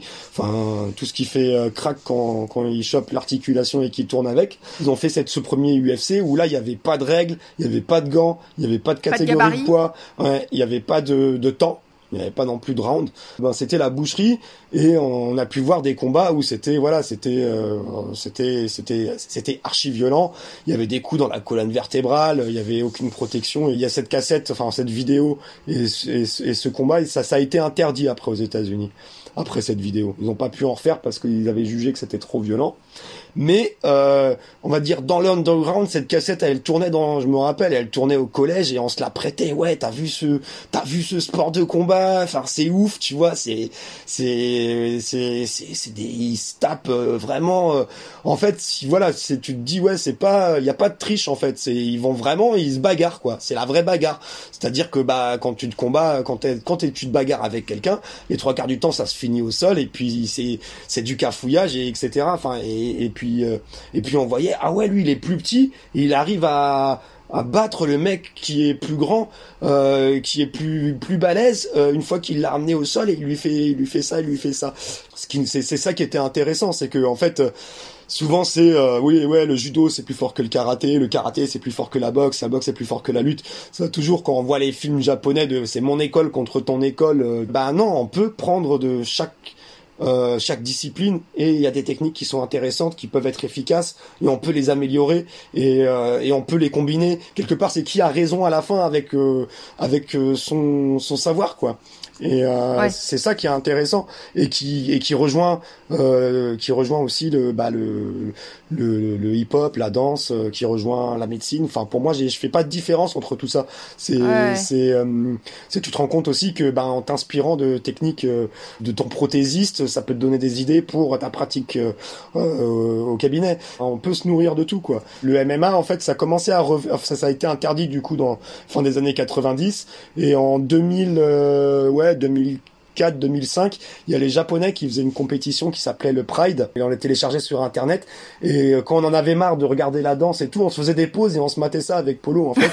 Et on regardait et puis c'était, on, on déconnectait de la danse et puis on était là, on regardait les combats et c'était, euh, à l'époque c'était impressionnant. En plus les Japonais, euh, ils aiment bien faire le show donc ils mettaient des frics contre des, tu vois, des mecs qui faisaient 2m50 euh, contre des, contre des boxeurs machin et puis enfin des, des, des, des- trucs improbables avec des, avec des présentations à, à mourir de rire en introduction des combattants et puis on, on s'est, en- au bout d'un moment, on s'est dit ah ouais putain c'est, c'est kiffant. Et euh, à l'époque, Jess Liodin, il avait un, il avait un skyblog où il écrivait un peu, il racontait sa vie. Et Paul était, était, était tombé dessus et il disait ah ouais lui c'est vachement intéressant parce que c'est un Français, il vit en Angleterre. Euh, il a autant de victoires que de défaites, donc c'est pas une star. euh, et en même temps, il a vécu. euh, il pourrait vraiment bien parler du combat libre. Et puis en plus, il est de la même génération de Paul. il kiffe bon, et, et Jean-Claude Van Damme. Je pense que moi j'ai été fait pour faire des sports de combat. J'ai rien, j'ai aucune aptitude physique, je suis pas un super athlète, je suis pas. Mais j'apprends les techniques très facilement. Et j'apprends beaucoup tout seul. Je dirais que 70% de ce que je fais, je l'ai appris tout seul. Donc j'ai une aptitude. Et donc, heureusement qu'un jour, j'ai mis un pied dans un club de boxe et j'ai continué à la faire. Et puis il a commencé à lui envoyer des messages. Et, euh, et en fait, à l'époque, avec Polo, ça, euh, disons que ça allait plus trop bien. On bossait, enfin, on s'embrouillait souvent. Euh, on était, on se voyait trop souvent. Et moi, j'étais, il y avait trop une relation un peu aussi de grand frère, petit frère qui s'était, Mm. s'était installé. On se parlait pas bien. euh, tu vois, il y avait pas une bonne énergie. Et, et on, on, voulait arrêter un petit peu de bosser ensemble parce qu'on se disait ouais bon. Et puis moi, j'y croyais. Je me disais non, il y a quand même un projet qu'on va réussir à, euh, qui va déchirer, qui va, enfin, enfin même si les, tous les projets qu'on a fait, ils ont, ils ont, ils ont quand même eu un certain succès à leur échelle. Et à cette époque-là, en plus, il y, il y avait pas trop de thunes et du coup, j'ai fait bon, vas-y, c'est la dernière chance. Je vais prendre un crédit de 4000 euros et puis euh, je vais aller voir Jess à Londres et je vais aller le filmer, je vais l'interviewer et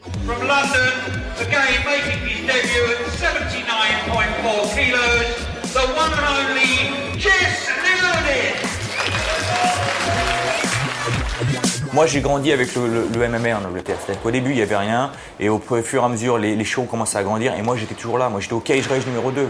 Donc, j'ai grandi avec le MMA. Donc, ils ont dessus. Certains Anglais ne savent même pas que je suis, euh, suis pas anglais. Donc, ils m'ont vu grandir avec le sport. Ils m'ont vu non seulement, ils m'ont aidé à grandir en tant que combattant, mais j'ai aidé le, le sport aussi. Donc, j'ai un grand respect en Angleterre. Et eux, ils me voient en tant qu'anglais. Et puis après, on va voir euh, parce que tous ces projets-là, comme les autres projets, c'est tu commences un documentaire où là, au dé- au début, on voulait faire un reportage, donc un 24 minutes. Vas-y, bon, je vais en Angleterre, je vais le filmer, etc. Donc je pars en Angleterre, je vais je vais le voir chez lui, je l'interview, etc. Ça se passe vachement bien, on accroche, on accroche bien. Je suis dans son quotidien, puis je reviens. Parce que lui, il vivait à Londres, du coup, après, faut payer le billet, faut payer les cassettes DV, etc.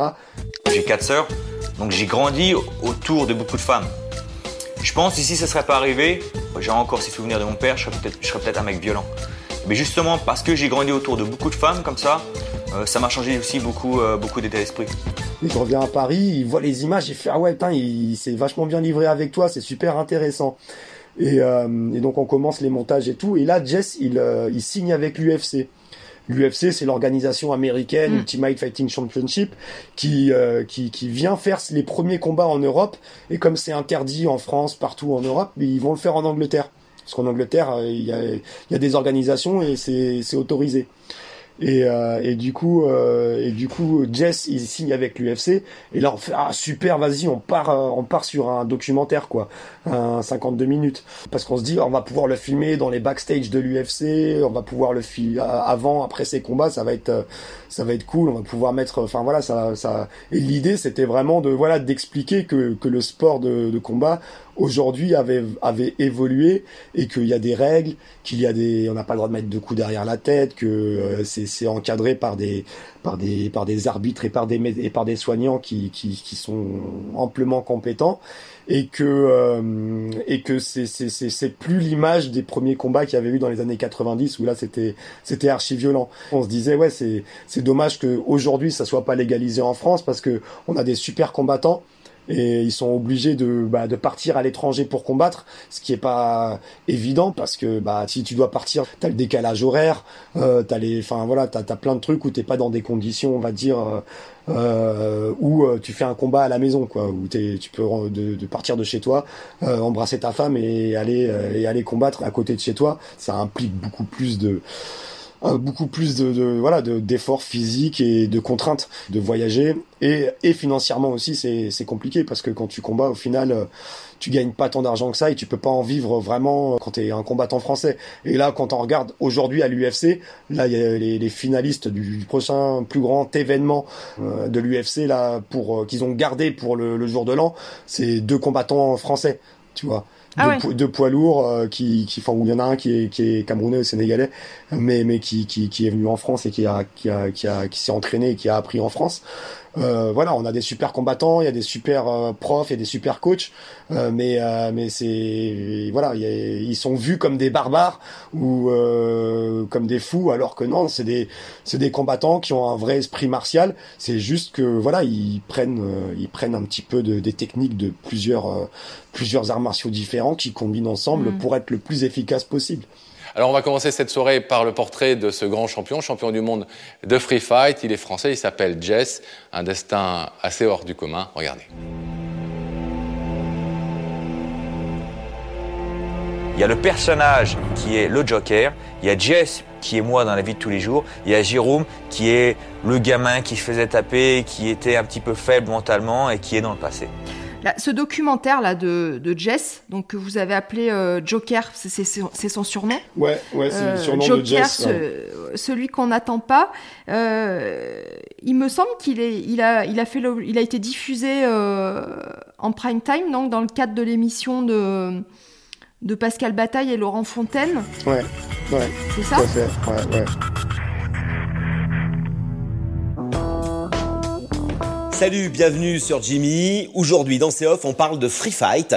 Le free fight, je sais pas si vous connaissez, nous on connaissait mal. C'est un sport interdit en France et ultra violent. Alors, interdit en France, en fait, pas admis, pas autorisé en France. Ultra-violent, c'est l'image qu'on en a, du sang sur le ring, des combattants pour lesquels tous les coups sont permis, euh, pas disciplinés, aucune règle, etc. Et c'est en vertu de tout ça que euh, la France, pour l'instant, ne veut pas entendre parler de ce sport, ne veut pas entendre parler d'une reconnaissance officielle du MMA.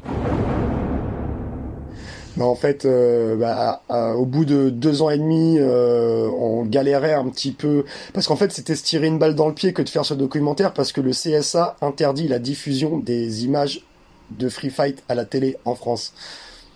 Donc il y a aucune prod qui voulait nous produire euh, le documentaire. Tu vois, tu disais, euh, t'allais voir une prod euh, euh, d'un du- d'un média euh, d'un média public, ils te disaient, bah non, on va pas vous produire, on va pas vous filer d'argent parce que de toute façon le CSA ils vont nous censurer la moitié du, du documentaire, c'est du c'est du combat libre, Voilà, c'est du free fight et c'est interdit de diffusion en France.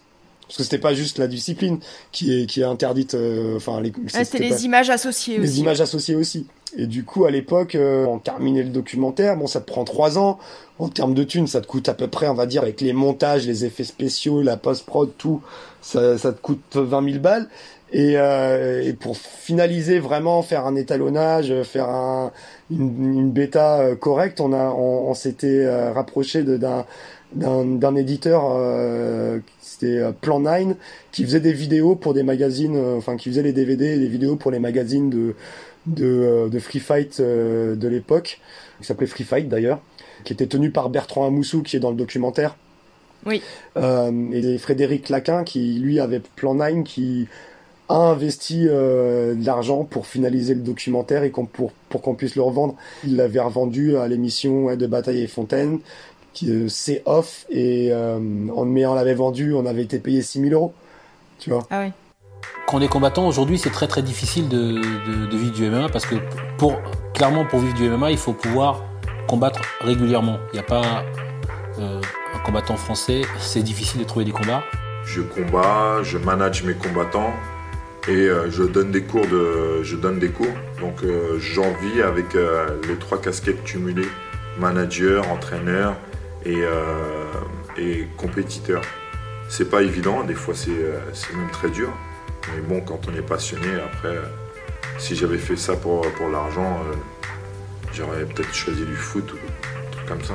Et il a été diffusé en entier ou en partie censuré? Non, non, ils ont, ils ont censuré 15 minutes. Hmm.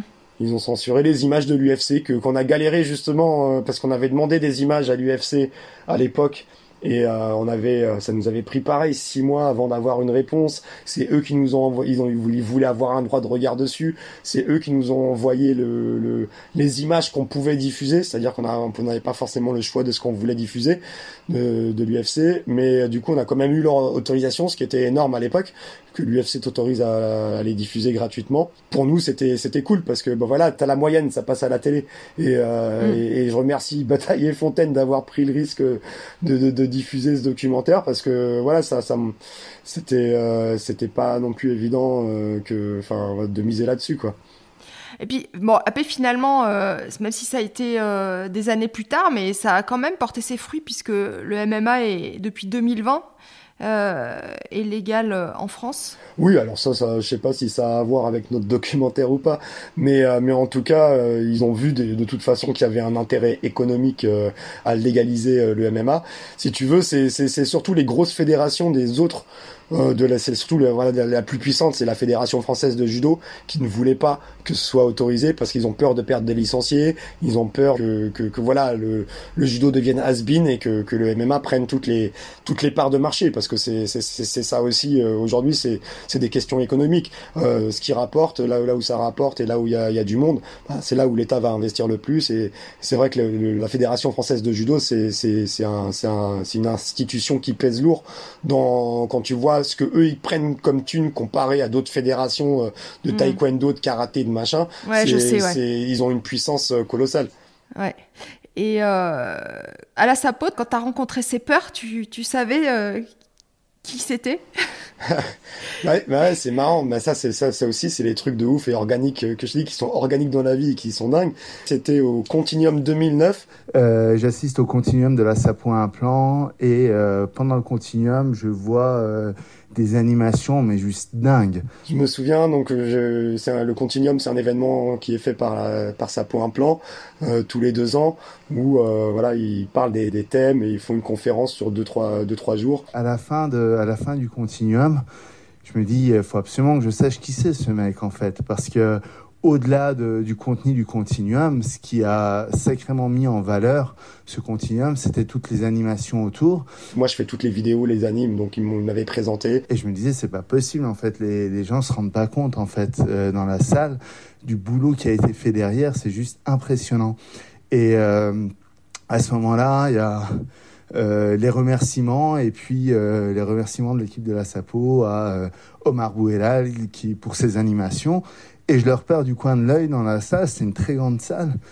Et euh, et je me dis, il faut que j'aille le voir, c'est pas possible. Et à la fin d'une de ces conférences, il y a, y a un mec qui me court derrière et qui me fait Excuse-moi, je peux te parler et tout. euh. Je le retrouve au niveau des vestiaires, je commence à, à discuter avec lui, tranquille, on fait connaissance. Je lui dis que j'ai vraiment sacrément apprécié ce qu'il faisait. C'est un, c'est un vrai artiste, c'est beau. Parce que euh, faut imaginer qu'aujourd'hui, on a euh, l'habitude maintenant de voir beaucoup de, on va dire, d'effets numériques, de digital, des choses comme ça. Mais encore une fois, il faut se remettre euh, il y a 12-13 ans. Et, euh, et le gars, c'était un, un pionnier, en fait. Et là, il me fait Ouais, tu pourrais moi aussi me faire des vidéos, des montages, des trucs de comme tu fais pour la Sapo. Et là, je fais Ouais, ouais, ok, pas de problème et tout. Et, euh, bah, et je venais de finir, c'était à l'époque où c'était en 2009, donc on venait de finir le DVD du Joker, on l'avait fini en, en 2008, il me semble. Et puis on se revoit, et puis on rediscute, et euh, en fait, au-delà de, euh, du boulot, on se rend compte qu'on a plein de choses en commun, à la fois au niveau de, du caractère, à la fois au niveau, on va dire, au niveau, au niveau du cœur, au niveau également des, des passions. Après, on, on se revoit à une occasion où il vient sur Paris pour pour prendre un verre et discuter. Et là, bah là, il me dit ah ouais, moi je fais du je fais de la boxe taille. Euh... Je fais ah ouais? Et il me fait ouais nana. Et puis je suis euh, champion du monde et tout. Je fais ah, truc de ouf et tout. Et puis on commence à discuter plus sur la vie perso. Et puis euh, j'apprends que il, il adore le combat, qu'il s'est intéressé au monde du, du combat, du combat libre, du free fight, et qu'il a même fait un, un, très gros reportage là-dessus. Et il me fait et, euh, et mon coach c'est Orlando Veit. Et il me dit quoi? Non, c'est pas possible, Orlando Veit. Mais je l'ai mis moi dans mon reportage. Et ce qui est incroyable, je fais mais Orlando Veit, c'était mais il est à l'UFC, il était pas il était pas français, il était hollandais. Il fait ouais, mais c'est parce qu'à l'époque, il a la binationalité et il s'entraînait avec un club hollandais qui l'ont emmené là-bas, donc il avait. Et là, j'ai fait mais c'est un truc de ouf. Il est en image. L'UFC nous avait donné des images euh, dans la banque, dans la base de données des premiers UFC et un passage avec Orlando Veit justement. Il connaissait parfaitement qui c'était, il avait vu les combats et J'étais là mais c'est incroyable, ton coach est dans mon documentaire et c'est lui et c'est ouf parce que voilà j'ai eu tu sais les- des trucs comme ça des fois qui se recroisent. Ouais. et puis euh, et puis surtout de voir euh, bah de voir un médecin un docteur qui fait de la boxe taille à côté qui qui peut casser des bouches et qui derrière il répare des euh, répare des dents avec des chires de malade euh, parce que lui ouais il fait des il fait des trucs de ouf. Euh, non j'ai j'ai trouvé ça euh, génial parce que on- bah, je me suis un peu re- reconnu en lui. Bref, en gros, au-delà de tout l'aspect, tout le respect que j'avais pour lui d'un point de vue euh, vraiment euh, professionnel, c'était vraiment un côté artistique parce que c'était pas juste la maîtrise du numérique, il y avait, tout un, euh, voilà, toute une vision artistique et un œil artistique derrière à chaque fois qu'il fait quelque chose. Et en plus de ça, on a vraiment ce partage perso, comme je disais, au niveau des, de beaucoup de choses, au niveau du cœur, au niveau de l'esprit, au niveau du, et au niveau des passions et du combat. Et tu parles, on s'est plus jamais perdu de vue. Et puis on est resté en contact, et puis on a bossé ensemble, et puis on a monté plein de choses ensemble. c'est il se limite pas à une chose il fait plein de choses et il excelle et il essaie Mm. d'exceller dans ses domaines Que- comme on dit dans le, dans le milieu, c'est c'est mon gars sûr, c'est mon, c'est mon frère, c'est mon bro. Et euh, parce qu'au niveau, du, au niveau du travail et au niveau du perso, on peut s'appeler à n'importe quelle heure, on peut discuter euh, à n'importe quel moment ensemble et, euh, euh, et c'est juste incroyable en fait. Et, euh, et on a fait des trucs de fou ensemble, c'est-à-dire qu'on a été parmi les premiers voire carrément, je pense, le premier, la première formation en France à avoir proposé. on faisait nos chirurgies en direct et le modèle de travaux pratiques sur lequel les gens allaient travailler le, le lendemain en, TP, bah, c'était les modèles imprimés d'après la 3D du, patient qu'on avait opéré en direct, ce qui fait que les personnes étaient euh, tout de suite plongées dans, le, dans ce qu'ils avaient vu la veille. Et, euh, l'histoire remonte à, à 8-9 ans. Parfois, des, images sont bien plus parlantes que, que 1000 mots. Et euh, moi, je lui disais mes 1000 mots, et puis lui, il les transformait en images. Et cette image-là va aller apparaître dans, dans une conférence, dans un article.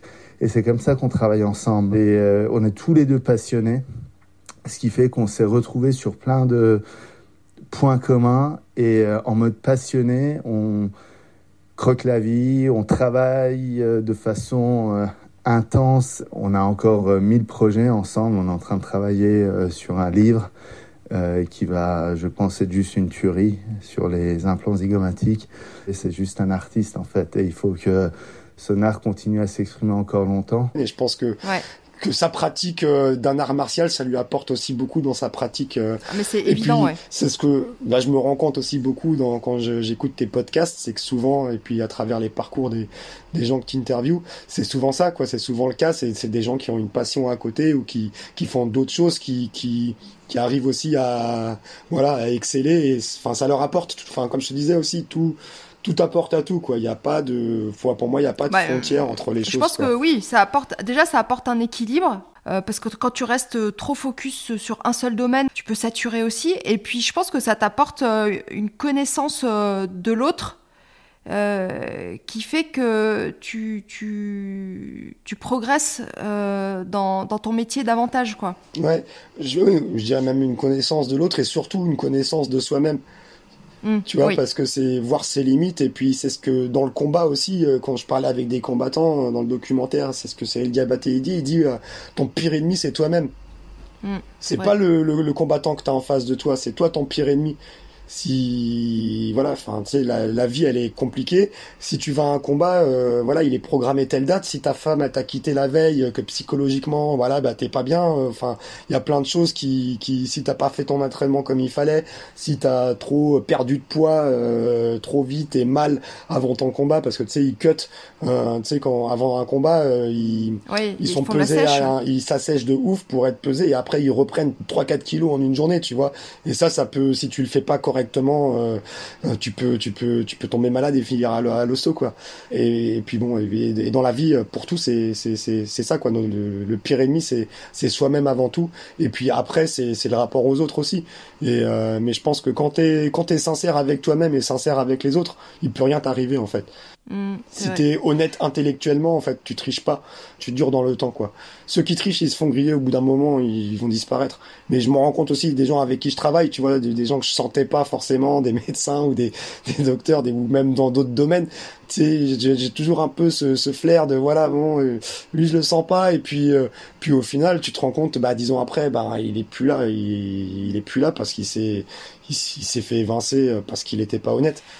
Après, c'est ce que tu disais tout à l'heure, c'est aussi la, ténacité, il y a des moments où forcément on a des périodes de doute et où on, se demande si ce qu'on fait a un sens et si, on a raison de continuer ou pas. Et, c'est quand tu t'inscris aussi dans la durée, que tu persévères, que tu apprends de tes erreurs et puis euh, il y a pas le choix, quoi. Faut accepter aussi de, se tromper ou d'avoir l'impression d'être nul, parce que des fois c'est plus une impression qu'une vérité Mm. mais euh, le regard qu'on porte sur soi est, est terrible, quoi. Enfin, je trouve que c'est le plus dur. Et un jour, je me suis fait cette réflexion, je me suis dit finalement, personne sera, sera aussi dur avec toi que toi-même, donc euh, ça m'a ça m'a décomplexé de, de me dire ça. Oui, il faut, il faut en avoir, enfin, faut en avoir conscience. Et puis des fois, on oublie aussi de ce genre de, enfin, on se le dit, on y pense et puis on oublie. Ça, ça va vite aussi. C'est-à-dire que, euh, bien sûr, moi, je suis comme tout le monde. Hein, euh, j'ai des doutes, euh, j'ai des, enfin, on n'est jamais toujours au meilleur de, enfin, voilà, on n'est pas toujours super heureux ou, ou voilà. Mais l'important, c'est de se poser la question pourquoi et comment. Puis, et puis, euh, enfin, pourquoi, pourquoi on n'est pas bien et et, euh, et pourquoi, pourquoi est-ce qu'on doute? Est-ce qu'il faut douter? Est-ce qu'on a le temps de douter ou est-ce qu'on a d'autres, on a d'autres choses à faire? Parce que, Mm. on, on peut être complexe et puis, on- enfin, l'être humain est complexe. euh, moi, moi, j'ai souvent aussi ce, enfin, le, le, le- le syndrome un peu de l'imposteur, tu vois. Euh, tu sais, je me dis ouais, je suis là, je suis entouré, mais est-ce que je suis vraiment à ma place? Enfin, toi, comme ta place, elle est pas vraiment définie. D'un côté, enfin, des fois, je me dis ah ouais, bah si, j'ai- tout à fait ma place. Mais d'autres fois, tu te dis ouais, quand même, c'est ouf, t'es là et, et tu fais ça. Et, euh, et est-ce que t'as vraiment, en- voilà, de la valeur Mais après, c'est les autres qui te disent ah ouais, putain, mais en fait non, en anatomie, tu t'y connais. Et puis euh, tu, tu, et puis tu te rends compte que ah ouais, si quand même, si je suis, euh, voilà, tu peux. C'est vrai que des fois, on a tendance à se tirer vers le bas, en fait. Et, euh, Pas tout le monde, pas, tout, le monde. non, pas tout le monde. qui- Mais c'est difficile en fait de jauger entre entre avoir un ego surdimensionné et une piètre estime de soi-même, tu vois. Ouais, ouais, ouais. C'est ouais, ouais. des des fois on, on joue on, on joue dans ces trucs là et au final euh, en fait non bah enfin, quand tu te poses et que tu dis mais non putain c'est chambé tu bosses avec des médecins tu fais ça tu fais des trucs de ouf euh, t'imprimes des modèles en 3D tu fais enfin tu fais des trucs que même toi t'aurais même pas pu on te l'aurait dit il y a 10 ans t'aurais fait mais non c'est pas possible j'aurais fait j'aurais fait c'est quoi l'impression 3D enfin Et euh, aussi qu'il y a quelque chose qui a une vraie utilité. En plus, ouais, en plus, ça c'est ça c'est vrai que ça, avec Polo, on gagnait pas d'argent et on se disait ouais, mais ça c'est pour les enfants, c'est pour les plus jeunes, c'est pour les générations futures, tu vois. c'est euh, c'est euh, c'est genre ouais, mais c'est pas grave, on aura marqué notre, tu vois, on aura marqué un petit peu, on aura mis notre petite pierre dans la pyramide du hip-hop, euh, dans le breakdance, dans dans dans le locking, euh, dans le popping. Et c'est marrant parce qu'il y a il y a il y a deux trois ans, euh, j'avais fait, euh, j'avais rencontré une jeune loqueuse qui était, qui, qui a gagné le Juste Debout, qui est le plus gros événement euh, dans le monde et en France, euh, qui remplit Bercy, 10 000 personnes, euh, qu'on qu'on filmait d'ailleurs aussi, avec qui on bossait, qu'on filmait depuis que c'était tout petit, qu'il y avait 300 personnes dans une dans une salle. Maintenant, c'est 10 000 personnes à Bercy, une licence, une franchise dans dans tous les pays et ils font une finale à Paris. Et donc il y a Ju- Julia qui gagne cet événement avec un danseur qui s'appelle Vovan, qui est russe. Donc un russe qui danse une danse afro-américaine, qui remporte, euh, tu vois, une sorte de championnat du monde, on va dire, tu vois, dans dans cette danse-là, c'est c'est c'est très drôle. Et un jour, je le rencontre ce mec et il me dit, mais putain, si je danse, c'est c'est à cause de toi et tout. C'est j'ai vu Obsessive Funk et euh, le, DV le Ah ouais DVD qu'on avait fait. Enfin, c'est ça qui m'a fait accrocher. Et c'est pareil, Julia, à chaque fois, elle était là, elle me présentait, elle fait ouais, c'est c'est lui, il fait partie de ceux qui ont créé notre Bible, tu vois? c'est parce que C'est c'est super quand t'as quand t'as un retour comme ça, euh, d'avoir suscité des des déclics, d'avoir suscité euh, des, des vocations ou des, des engagements comme ça. euh, C'est un, un, un super euh, c'est super motivant quoi. C'est ça, ça, ça a fait des petits euh, sans forcément le vouloir, ou en tout cas sans, enfin, en, en- voulant que ça fasse des petits, forcément, c'était fait pour que les gens voient les différents styles de lock et qu'ils apprécient. Mais au final, je, on m'aurait dit, ouais, un jour, il y aura un champion du monde russe qui aura commencé la danse à cause, enfin, grâce à ta vidéo, j'aurais fait, mais non, c'est pas possible. Et, euh, et puis, et c'est ça aussi, quand tu fais beaucoup, beaucoup de choses, souvent tu oublies aussi euh, ce que tu as fait en fait. Et, et Sphénoïde, ta, boîte, tu l'as créée euh, en 2016. Ouais. Euh, donc, bah, finalement, tu es passé du côté beaucoup plus entrepreneur, bah, c'est-à-dire vraiment de, de te mettre euh, à ton compte, de, de- de créer ta société, le nom, de déposer le nom de ta marque. euh, c'est quoi qui t'a qui, t'a incité à faire ça Oula, bah, toi, c'était alors, euh, euh, en fait, jusqu'en bah, donc jusqu'en 2009, pour revenir sur l'histoire, j'étais, je bossais avec, euh, je bossais avec Polo. Après, je me suis dit, bon, la Real, tout ça, c'est, c'est super, mais bon, ça se fait trop dans la peine, ça rapporte pas de thunes. Je vais me concentrer sur le médical. Donc, euh, lui, je vais faire plus que ça. et puis, si j'ai d'autres projets, je les fais à côté et tout. Euh, en, deux- en 2008, je rencontre Sylvain Orduro, qui a ses bureaux au Saint-Père et qui fait de la 3D et qui lui, euh, bah, le premier jour, je le rencontre, je fais c'est super ce que tu fais. Il développe des outils 3D pour euh, pour la médecine et des logiciels qui permettent de visualiser en 3D euh, justement les DICOM, tout ça. Et, le jour même, il me dit ah ben j'ai un client, j'ai pas le temps de m'en occuper, tu vas le voir, bosse avec lui. Euh, il s'appelle Christophe Rego. Et là, je tombe sur le dentiste euh, qui a son cabinet avenue François 1er, son appartement de 300 mètres carrés juste en dessous, euh, qui fait les plus grosses stuffs de Paris et qui me dit ouais, je veux faire un bouquin sur le sourire décodé. Alors il y a un sourire idéal euh, et j'aimerais bien le, le, le- comment dire le, le, le, représenter en 3D. Je lui fais bah écoute, s'il y a un vrai sourire idéal euh, et qu'on bah, si on arrive à le refaire en 3D et que en 3D on a la sensation esthétique que c'est beau et que c'est un joli sourire, ben c'est que c'est vrai quelque part. Donc on a travaillé sur ce bouquin qui s'appelle Le sourire décodé, euh, où euh, où justement ben on montre euh, on parle du voilà du sourire, de qu'est-ce qui est un beau sourire, la proportion des gencives par rapport aux dents, le rythme et la position des dents, euh, les, les dégradés de couleurs. Où là on a fait tout un tout le boulot, c'était de faire un morphing entre une, une femme, enfin une femme ou tout cas une personne de de, de 20 à 60 ans avec les rides qui se forment et avec les dents et l'usure des dents et les teintes de l'émail et sur les différents types de dents euh, triangulaires, ovales, rectangulaires. J'avais bossé avec lui, c'était génial. Et ensuite, en 2000, euh, en 2013, je rejoins en fait, euh, je rejoins Visua, Visua 3D, donc la boîte de Sylvain, euh, qui euh, qui qui euh, se fait racheter en partie par 3D Systems, qui font des imprimantes 3D.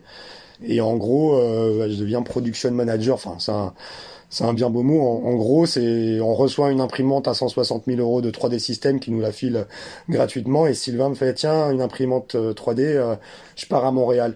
Et du coup, je me retrouve avec l'imprimante 3D euh, et euh, plein d'idées en tête en fait. Je me dis c'est chouette, tout ce que j'ai en 3D, je vais pouvoir l'imprimer, donc ça va être génial pour euh, pouvoir matérialiser et visualiser les modèles que j'ai en 3D déjà, que j'ai déjà fait pour les vidéos.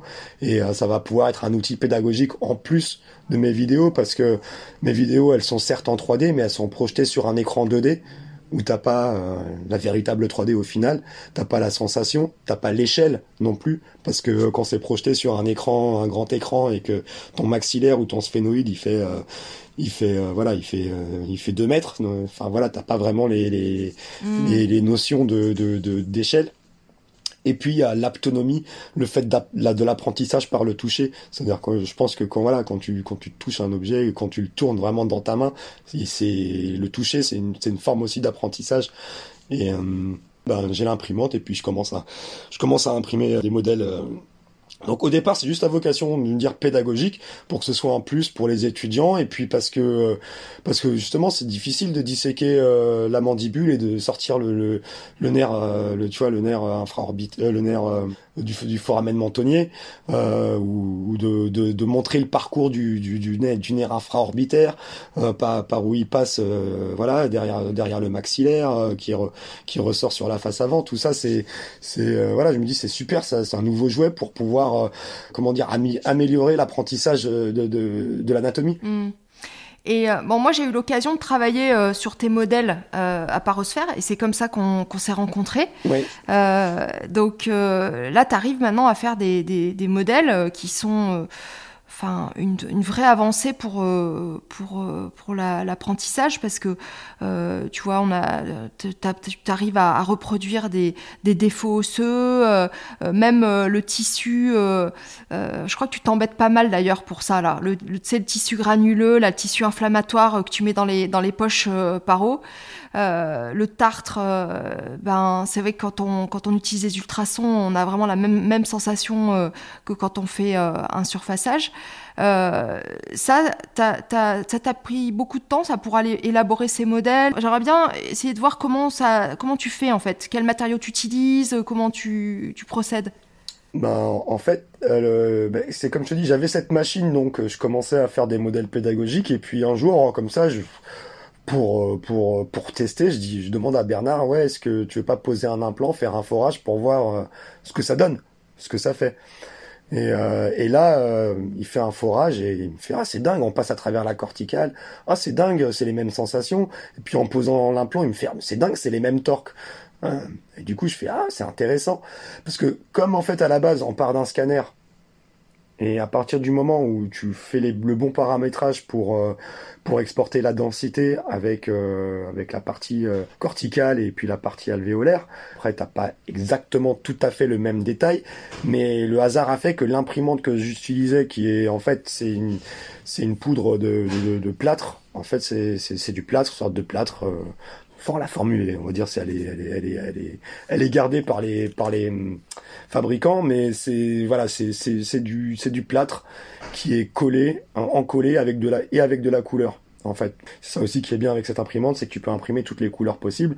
Tu peux imprimer ben, les structures en interne, en rouge, euh, et, euh, et, euh, et, quand tu t'entraînes sur les modèles, si tu utilises de l'irrigation, ben avec la avec la poudre et l'irrigation, les modèles ils saignent. Mais euh, ça c'était pas, enfin j'avais pas pensé en fait à la base. À la base, je me suis dit, je vais, le, je vais le représenter. Et puis le hasard a fait que ah bah ouais, bah, si tu mets l'irrigation, bah le modèle il saigne, super. Et puis ouais, ça réagit comme de l'os. ensuite, j'ai fait une, une, étude avec avec Tanguy Rouxel euh, sur la, la, la, mécanicité osseuse de ces modèles où il a fait des, des, des, des tests de compression euh, sur les sur des sur des trabicules qu'on avait imprimés avec cette imprimante là et avec différents types de colle euh, parce qu'il y a, il y a un, un post-traitement d'encollage sur les pièces une fois qu'elles sont imprimées. Ça m'a permis de, de, déjà de déterminer qu'on avait la même courbe mécanique que de l'os c'est-à-dire que on est en, compression, on est pareil que sur euh, tu comprimes un os, tu comprimes un de ces modèles, ça fait ça fait la même chose. Et puis je m'en étais rendu compte aussi parce que après avoir fait les tests en implanto, j'ai travaillé aussi avec euh, Emmanuel Rassi qui fait de la qui fait de la maxillofaciale et puis du coup on avait fait des obvégaisers où tu dois casser la mandibule euh, après l'avoir coupé tu dois faire une fracture et on s'est rendu compte que pareil les modèles se fracturaient comme dans la réalité que quand il y avait des défauts il pouvait y avoir des bad splits comme dans la réalité. Et là j'ai fait ah putain ah, c'est intéressant parce que ça pourrait être complémentaire des, des, des, des têtes en dissection parce que quand tu dissèques t'as pas le choix de ton sujet c'est-à-dire que souvent avant les, les, les, formations, ils étaient obligés d'extraire les dents pour avoir un édenté complet. Et puis euh, si tu veux vraiment faire voilà un Holon 4, un Holon 6, si tu as des alvéoles ou pas, enfin c'est pas et tu choisis pas, tu peux pas avoir le même modèle pour tout le monde en fait. Et pour les formations privées, il y a un coût relatif aux pièces anatomiques. Donc tu payes pas la pièce anatomique euh, en tant que telle qui t'appartient, mais tu, payes le travail de préparation parce que les modèles, il faut qu'ils soient euh, donc évidés, euh, injectés pour au niveau des artères et des, des, nerfs, etc. Donc ça a un certain coût. Et là, je me suis dit ah bah tiens, bah peut-être que hum, et puis ce coût avait augmenté à l'université d'une année à l'autre. Là, Sapo Implant se trouvait un peu embêté parce que leurs formations, elles sont vendues euh, sur les deux prochaines années, elles sont mmh. déjà remplies. Euh, ouais, rempli, ouais. Pour pouvoir impacter le prix, pour que chacun puisse avoir une pièce anatomique, ça devenait compliqué au tarif que que l'université euh, faisait payer pour euh, pour sur cette année-là. Euh, C'était quasiment le double. Je leur ai dit, bah on n'a qu'à imprimer. vous, on, on, va on va faire, on va prendre deux fois moins de, de sujets on va imprimer des modèles, euh, 20 modèles, comme ça et les 40 participants pourront avec une symétrie, comme ça ils pourront s'entraîner à tour de rôle pendant qu'il y en a qui seront sur le sur le sujet anatomique, il y en aura qui seront sur le modèle imprimé en 3D et euh, et du coup ça ça a vachement bien fonctionné et il y a cet intérêt que ben c'est on a on a un sujet qui est reproductible pour tout le monde. Euh, donc on, on, peut faire la même chirurgie sur euh, sur le sur le même modèle quoi. Et donc c'est là où bah ça ça a fait un peu tilt dans ma tête. Alors à l'époque bah, je, bossais avec euh, donc avec Sylvain euh, donc je développais toute cette partie-là sur l'impression 3D et tout. euh, puis en plus, ils m'en- ils m'envoyaient, c'était genre ouais, va faire une conférence en Chine, va faire une conférence en Inde. J'étais parce que j'allais former des radiologues en Inde sur l'impression 3D et puis l'utilisation de, de Visua parce qu'ils avaient ils avaient créé un, outil qui permettait justement à partir du DICOM avec des fonctionnalités etc de pouvoir euh, sélectionner bien sa densité, pouvoir assigner des couleurs aux densités et d'exporter le modèle en impression 3D avec la couleur euh, comme on voulait. Et, euh, et puis je partais aussi avec lui dans tous les congrès radio radiologie au RSNA, à Chicago, à Vienne, enfin bien partout où il y avait des gros congrès. Et c'est lui aussi du jour du jour au lendemain qui me fait ah bah tiens demain il y a, il y a 3D systèmes qui, vont venir en France. Le, le, le directeur de la partie euh, de la partie euh, médicale, euh, faut que tu fasses une présentation avec lui de l'impression 3D comme outil pédagogique. J'avais jamais fait de présentation, j'avais jamais fait de, de devant les gens, j'avais jamais fait de PowerPoint. Mais en revanche, comme j'en faisais depuis des années, je faisais les vidéos et le contenu pour la Sapo et puis les différents clients avec qui je bossais, je voyais à peu près comment faire. Puis là, il me fait, il faut que ce soit en anglais aussi, parce que euh, c'est. Et il me prévient trois jours à l'avance. On l'a, on l'a fait, ça s'est super bien passé. Il y a même le mec de 3D System qui est venu après, qui avait posé sa clé USB à côté de mon ordi, qui a fait, je peux avoir ta présentation? J'étais là, non, non, non, non. Et puis, euh, ouais, en 2015, euh, en fait, j'avais perdu un peu de mon indépendance en travaillant pour Visua. Et puis euh, bon niveau salaire et tout c'était pas c'était pas folichon donc j'ai fait ouais vas-y bon c'est j'ai fait le calcul c'était vite fait j'ai fait ouais bon si je monte ma boîte je gagne plus tout seul quoi quelque part je, je voulais je cherchais un endroit où pouvoir monter ma boîte euh, en tant qu'étranger parce que en France, malheureusement, c'est c'est trop enfin pour moi, c'est trop compliqué administrativement et puis c'est trop lourd euh, euh, fiscalement. Je cherchais une solution. Et j'ai mon meilleur ami qui, qui est à Hong Kong et je lui disais ouais, je sais pas si je monte une boîte à Montréal parce qu'il faut un mec de Montréal, donc je pourrais pas être à 100% sur la boîte. Et en Chine non plus. Et là il me dit ouais bah viens à Hong Kong, à Hong Kong tu montes ta boîte euh, en deux semaines euh, et, euh, et tu et puis tu, tu démarres et puis voilà c'est c'est beaucoup plus intéressant. Tu peux le faire en tant que en tant qu'étranger euh, sans aucun problème et, euh, et voilà je suis parti un peu sur un coup de tête en fait. Je suis parti là-bas, j'ai fait bah je vais voir si je peux monter ma structure et puis je suis parti deux semaines et je suis je suis rentré et puis j'avais euh, ma boîte, mes statuts, le compte en banque, tout euh, tout fait en deux semaines. Ah ouais, donc ta, ta boîte, elle est, elle, est, elle est pas française? Non. non, non, j'aimerais bien, j'aimerais bien, mais si tu veux, pour, pour réussir est-ce que à c'est se un développer problème sur les, sur les premières années où tu gagnes pas forcément beaucoup d'argent et que t'as pas envie de te faire massacrer par les charges et les, et les impôts et les trucs, et surtout la complexité, si tu veux. Tu Ouais. vois, des, des, des charges, machin, ceci, des formulaires de, euh, voilà. Euh, là-bas, j'ai une société qui s'occupe de tout pour moi. Tout est clean, tout est clair. Les statuts sont, tu vois, c'est pas du, je fais pas de, je fais pas de blanchiment d'argent ou de choses comme ça. C'est, euh, c'est le game, c'est le Monopoly. On a le droit d'avoir une boîte là-bas. Je l'ai montée là-bas et puis c'est, voilà, c'est plus simple et on casse pas les pieds euh, comme ici. Enfin, je sais parce que j'ai monté d'autres, j'en, avais monté d'autres sociétés ici, pas forcément dans le domaine euh, médical ou graphisme. J'avais monté une boîte avec un pote sur euh, une location, gestion Airbnb qui s'appelait Flat Co. il y a quatre ans. Et donc ouais, je, je voyais comment c'était lourd, long et fatigant quoi. Ouais. Mais finalement, c'est pas, c'est pas un problème. Puisque tu dis j'aimerais bien, mais Non, mais j'aimerais bien dans le sens où euh, ça m'arrangerait que ma boîte elle soit en France, euh, tu vois, Ouais. de, de, de pouvoir euh, payer mes impôts en France, euh, de, de, de payer. Mais à un moment donné, faut, faut, enfin, quand tu veux te lancer et que tu veux avoir un, on va dire, un, un maximum de, de, de chance et de, et, et de, comment dire, de, de, cash flow, euh, vaut mieux. Vaut mieux aller ailleurs et puis ça a une portée internationale aussi. Après pour se présenter, les gens se disent ah ouais, t'as une boîte à Hong Kong, c'est pas comme si t'avais monté, euh, tu vois, euh, t'es auto-entrepreneur en France, tu vois, ça fait, Mm. ça fait, ça, plus ça sexy. fait- c'est plus sexy, ouais, voilà. et euh, puis euh, et puis voilà. et euh, aujourd'hui, qui, qui c'est qui fait appel à toi? Enfin, tu vois, et t'as quoi comme demande?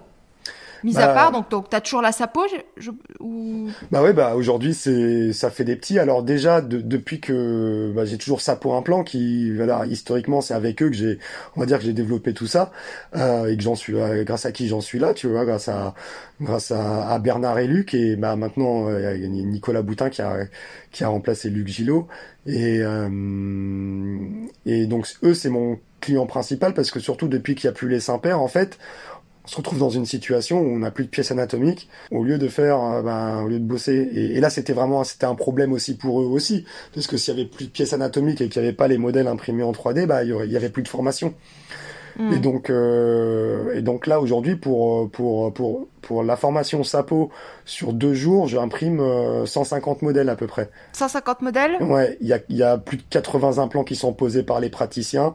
Euh, il y a toutes les situations possibles et imaginables. Ils peuvent s'entraîner. Maintenant, c'est un- les modèles sont intégrés dans des fantômes, donc dans des mannequins avec les silicones, la joue, etc.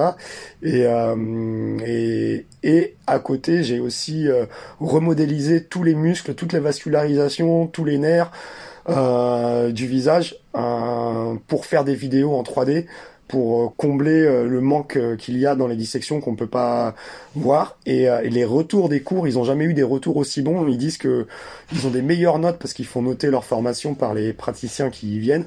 Ils disent on n'a jamais eu d'aussi bons retours que depuis qu'on travaille avec tes vidéos d'anatomie et les modèles imprimés en 3D T'es t'es connu comme le loup blanc là-bas Ou pas? Ah ouais, je fais partie des meubles. C'est clair qu'il y a une formation, euh, je suis là, quoi. Donc ouais, ça pour un plan. Bah après sur JTech avec euh, avec euh, Parosphère. euh, donc avec euh, toute la team de Parosphère. Je travaille aussi après avec euh, avec Geistlich. Là, j'ai fait des modèles pour l'ADF. Et en gros, ben comme je fais des modèles customisés à la demande sur mesure, en fait, voilà, les personnes qui ont besoin font appel à moi. Là, j'en ai, comme je j'en ai fait pour l'ADF aussi. Euh, mais en général, c'est toujours à travers des, des, des médecins qui me, qui m'imposent un petit peu parce qu'ils ont compris l'intérêt de mon travail et qui savent que je bosse bien, qui, qui m'imposent un petit peu aux, aux formations, aux événements ou aux fabricants. Tu vois, comme. T'es pas euh, concurrencé?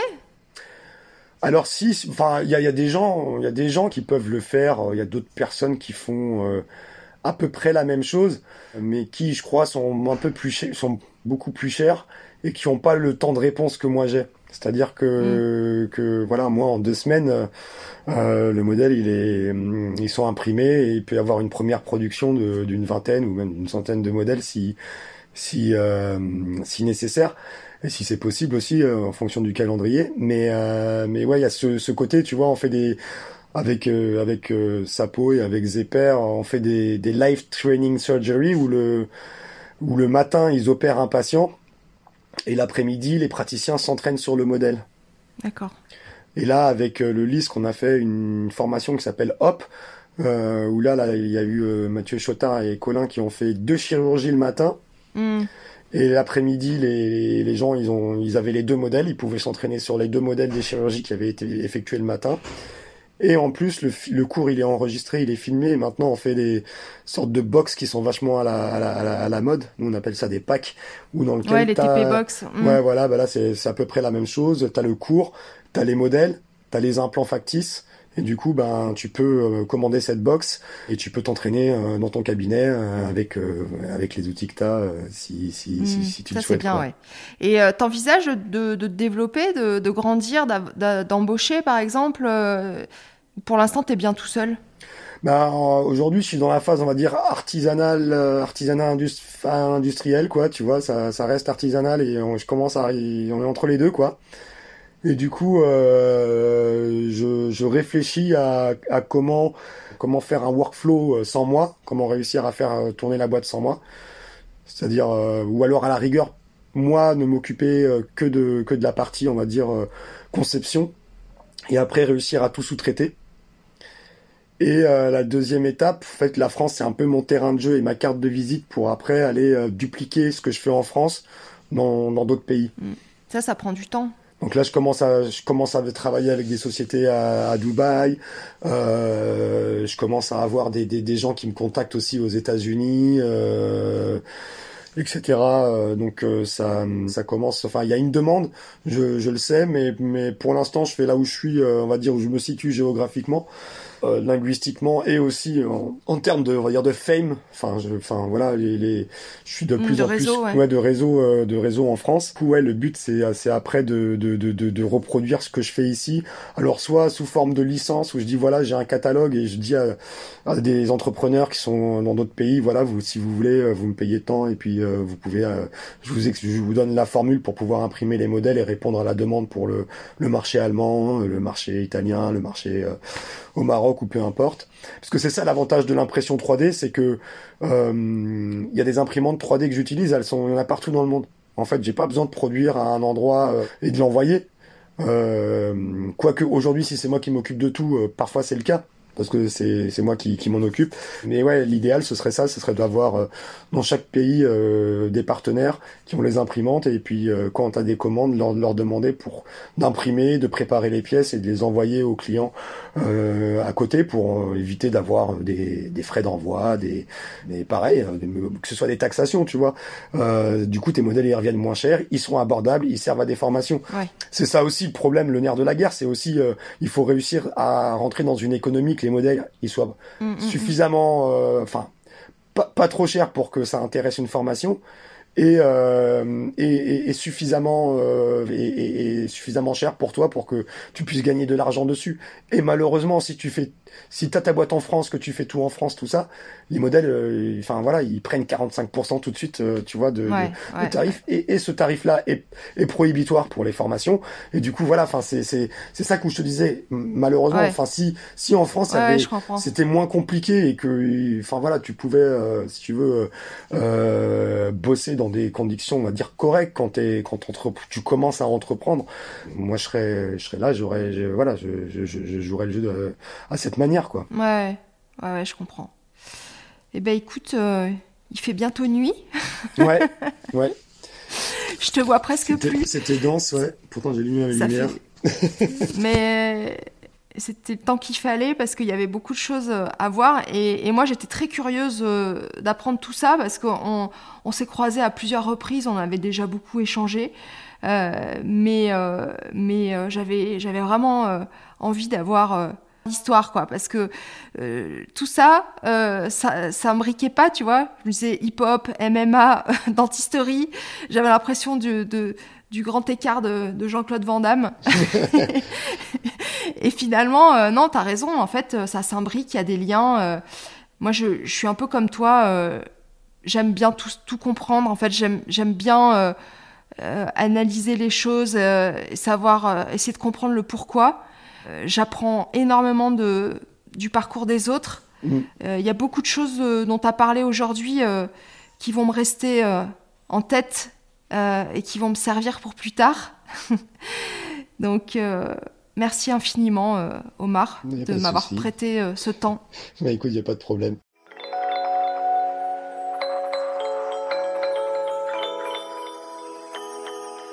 Vous venez d'écouter Entretien avec un dentiste. Je suis Florence Etcheverry, chirurgien dentiste et productrice de ce podcast. Vous pouvez retrouver toutes les références de cet épisode sur le site d'Entretien avec un dentiste. Pauline Bussy du son libre était au montage, le générique Soul Blue Tango est de Monica. Entretien avec un dentiste, c'est un vendredi sur deux sur votre plateforme d'écoute préférée. Apple Podcast, Spotify, Deezer, Podcast Addict. Vous pouvez me laisser des étoiles, des commentaires et surtout en parler tout autour de vous. Et si vous voulez me parler de votre histoire, contactez-moi sur entretienvacadentiste@gmail.com. Je vous lirai et je vous répondrai.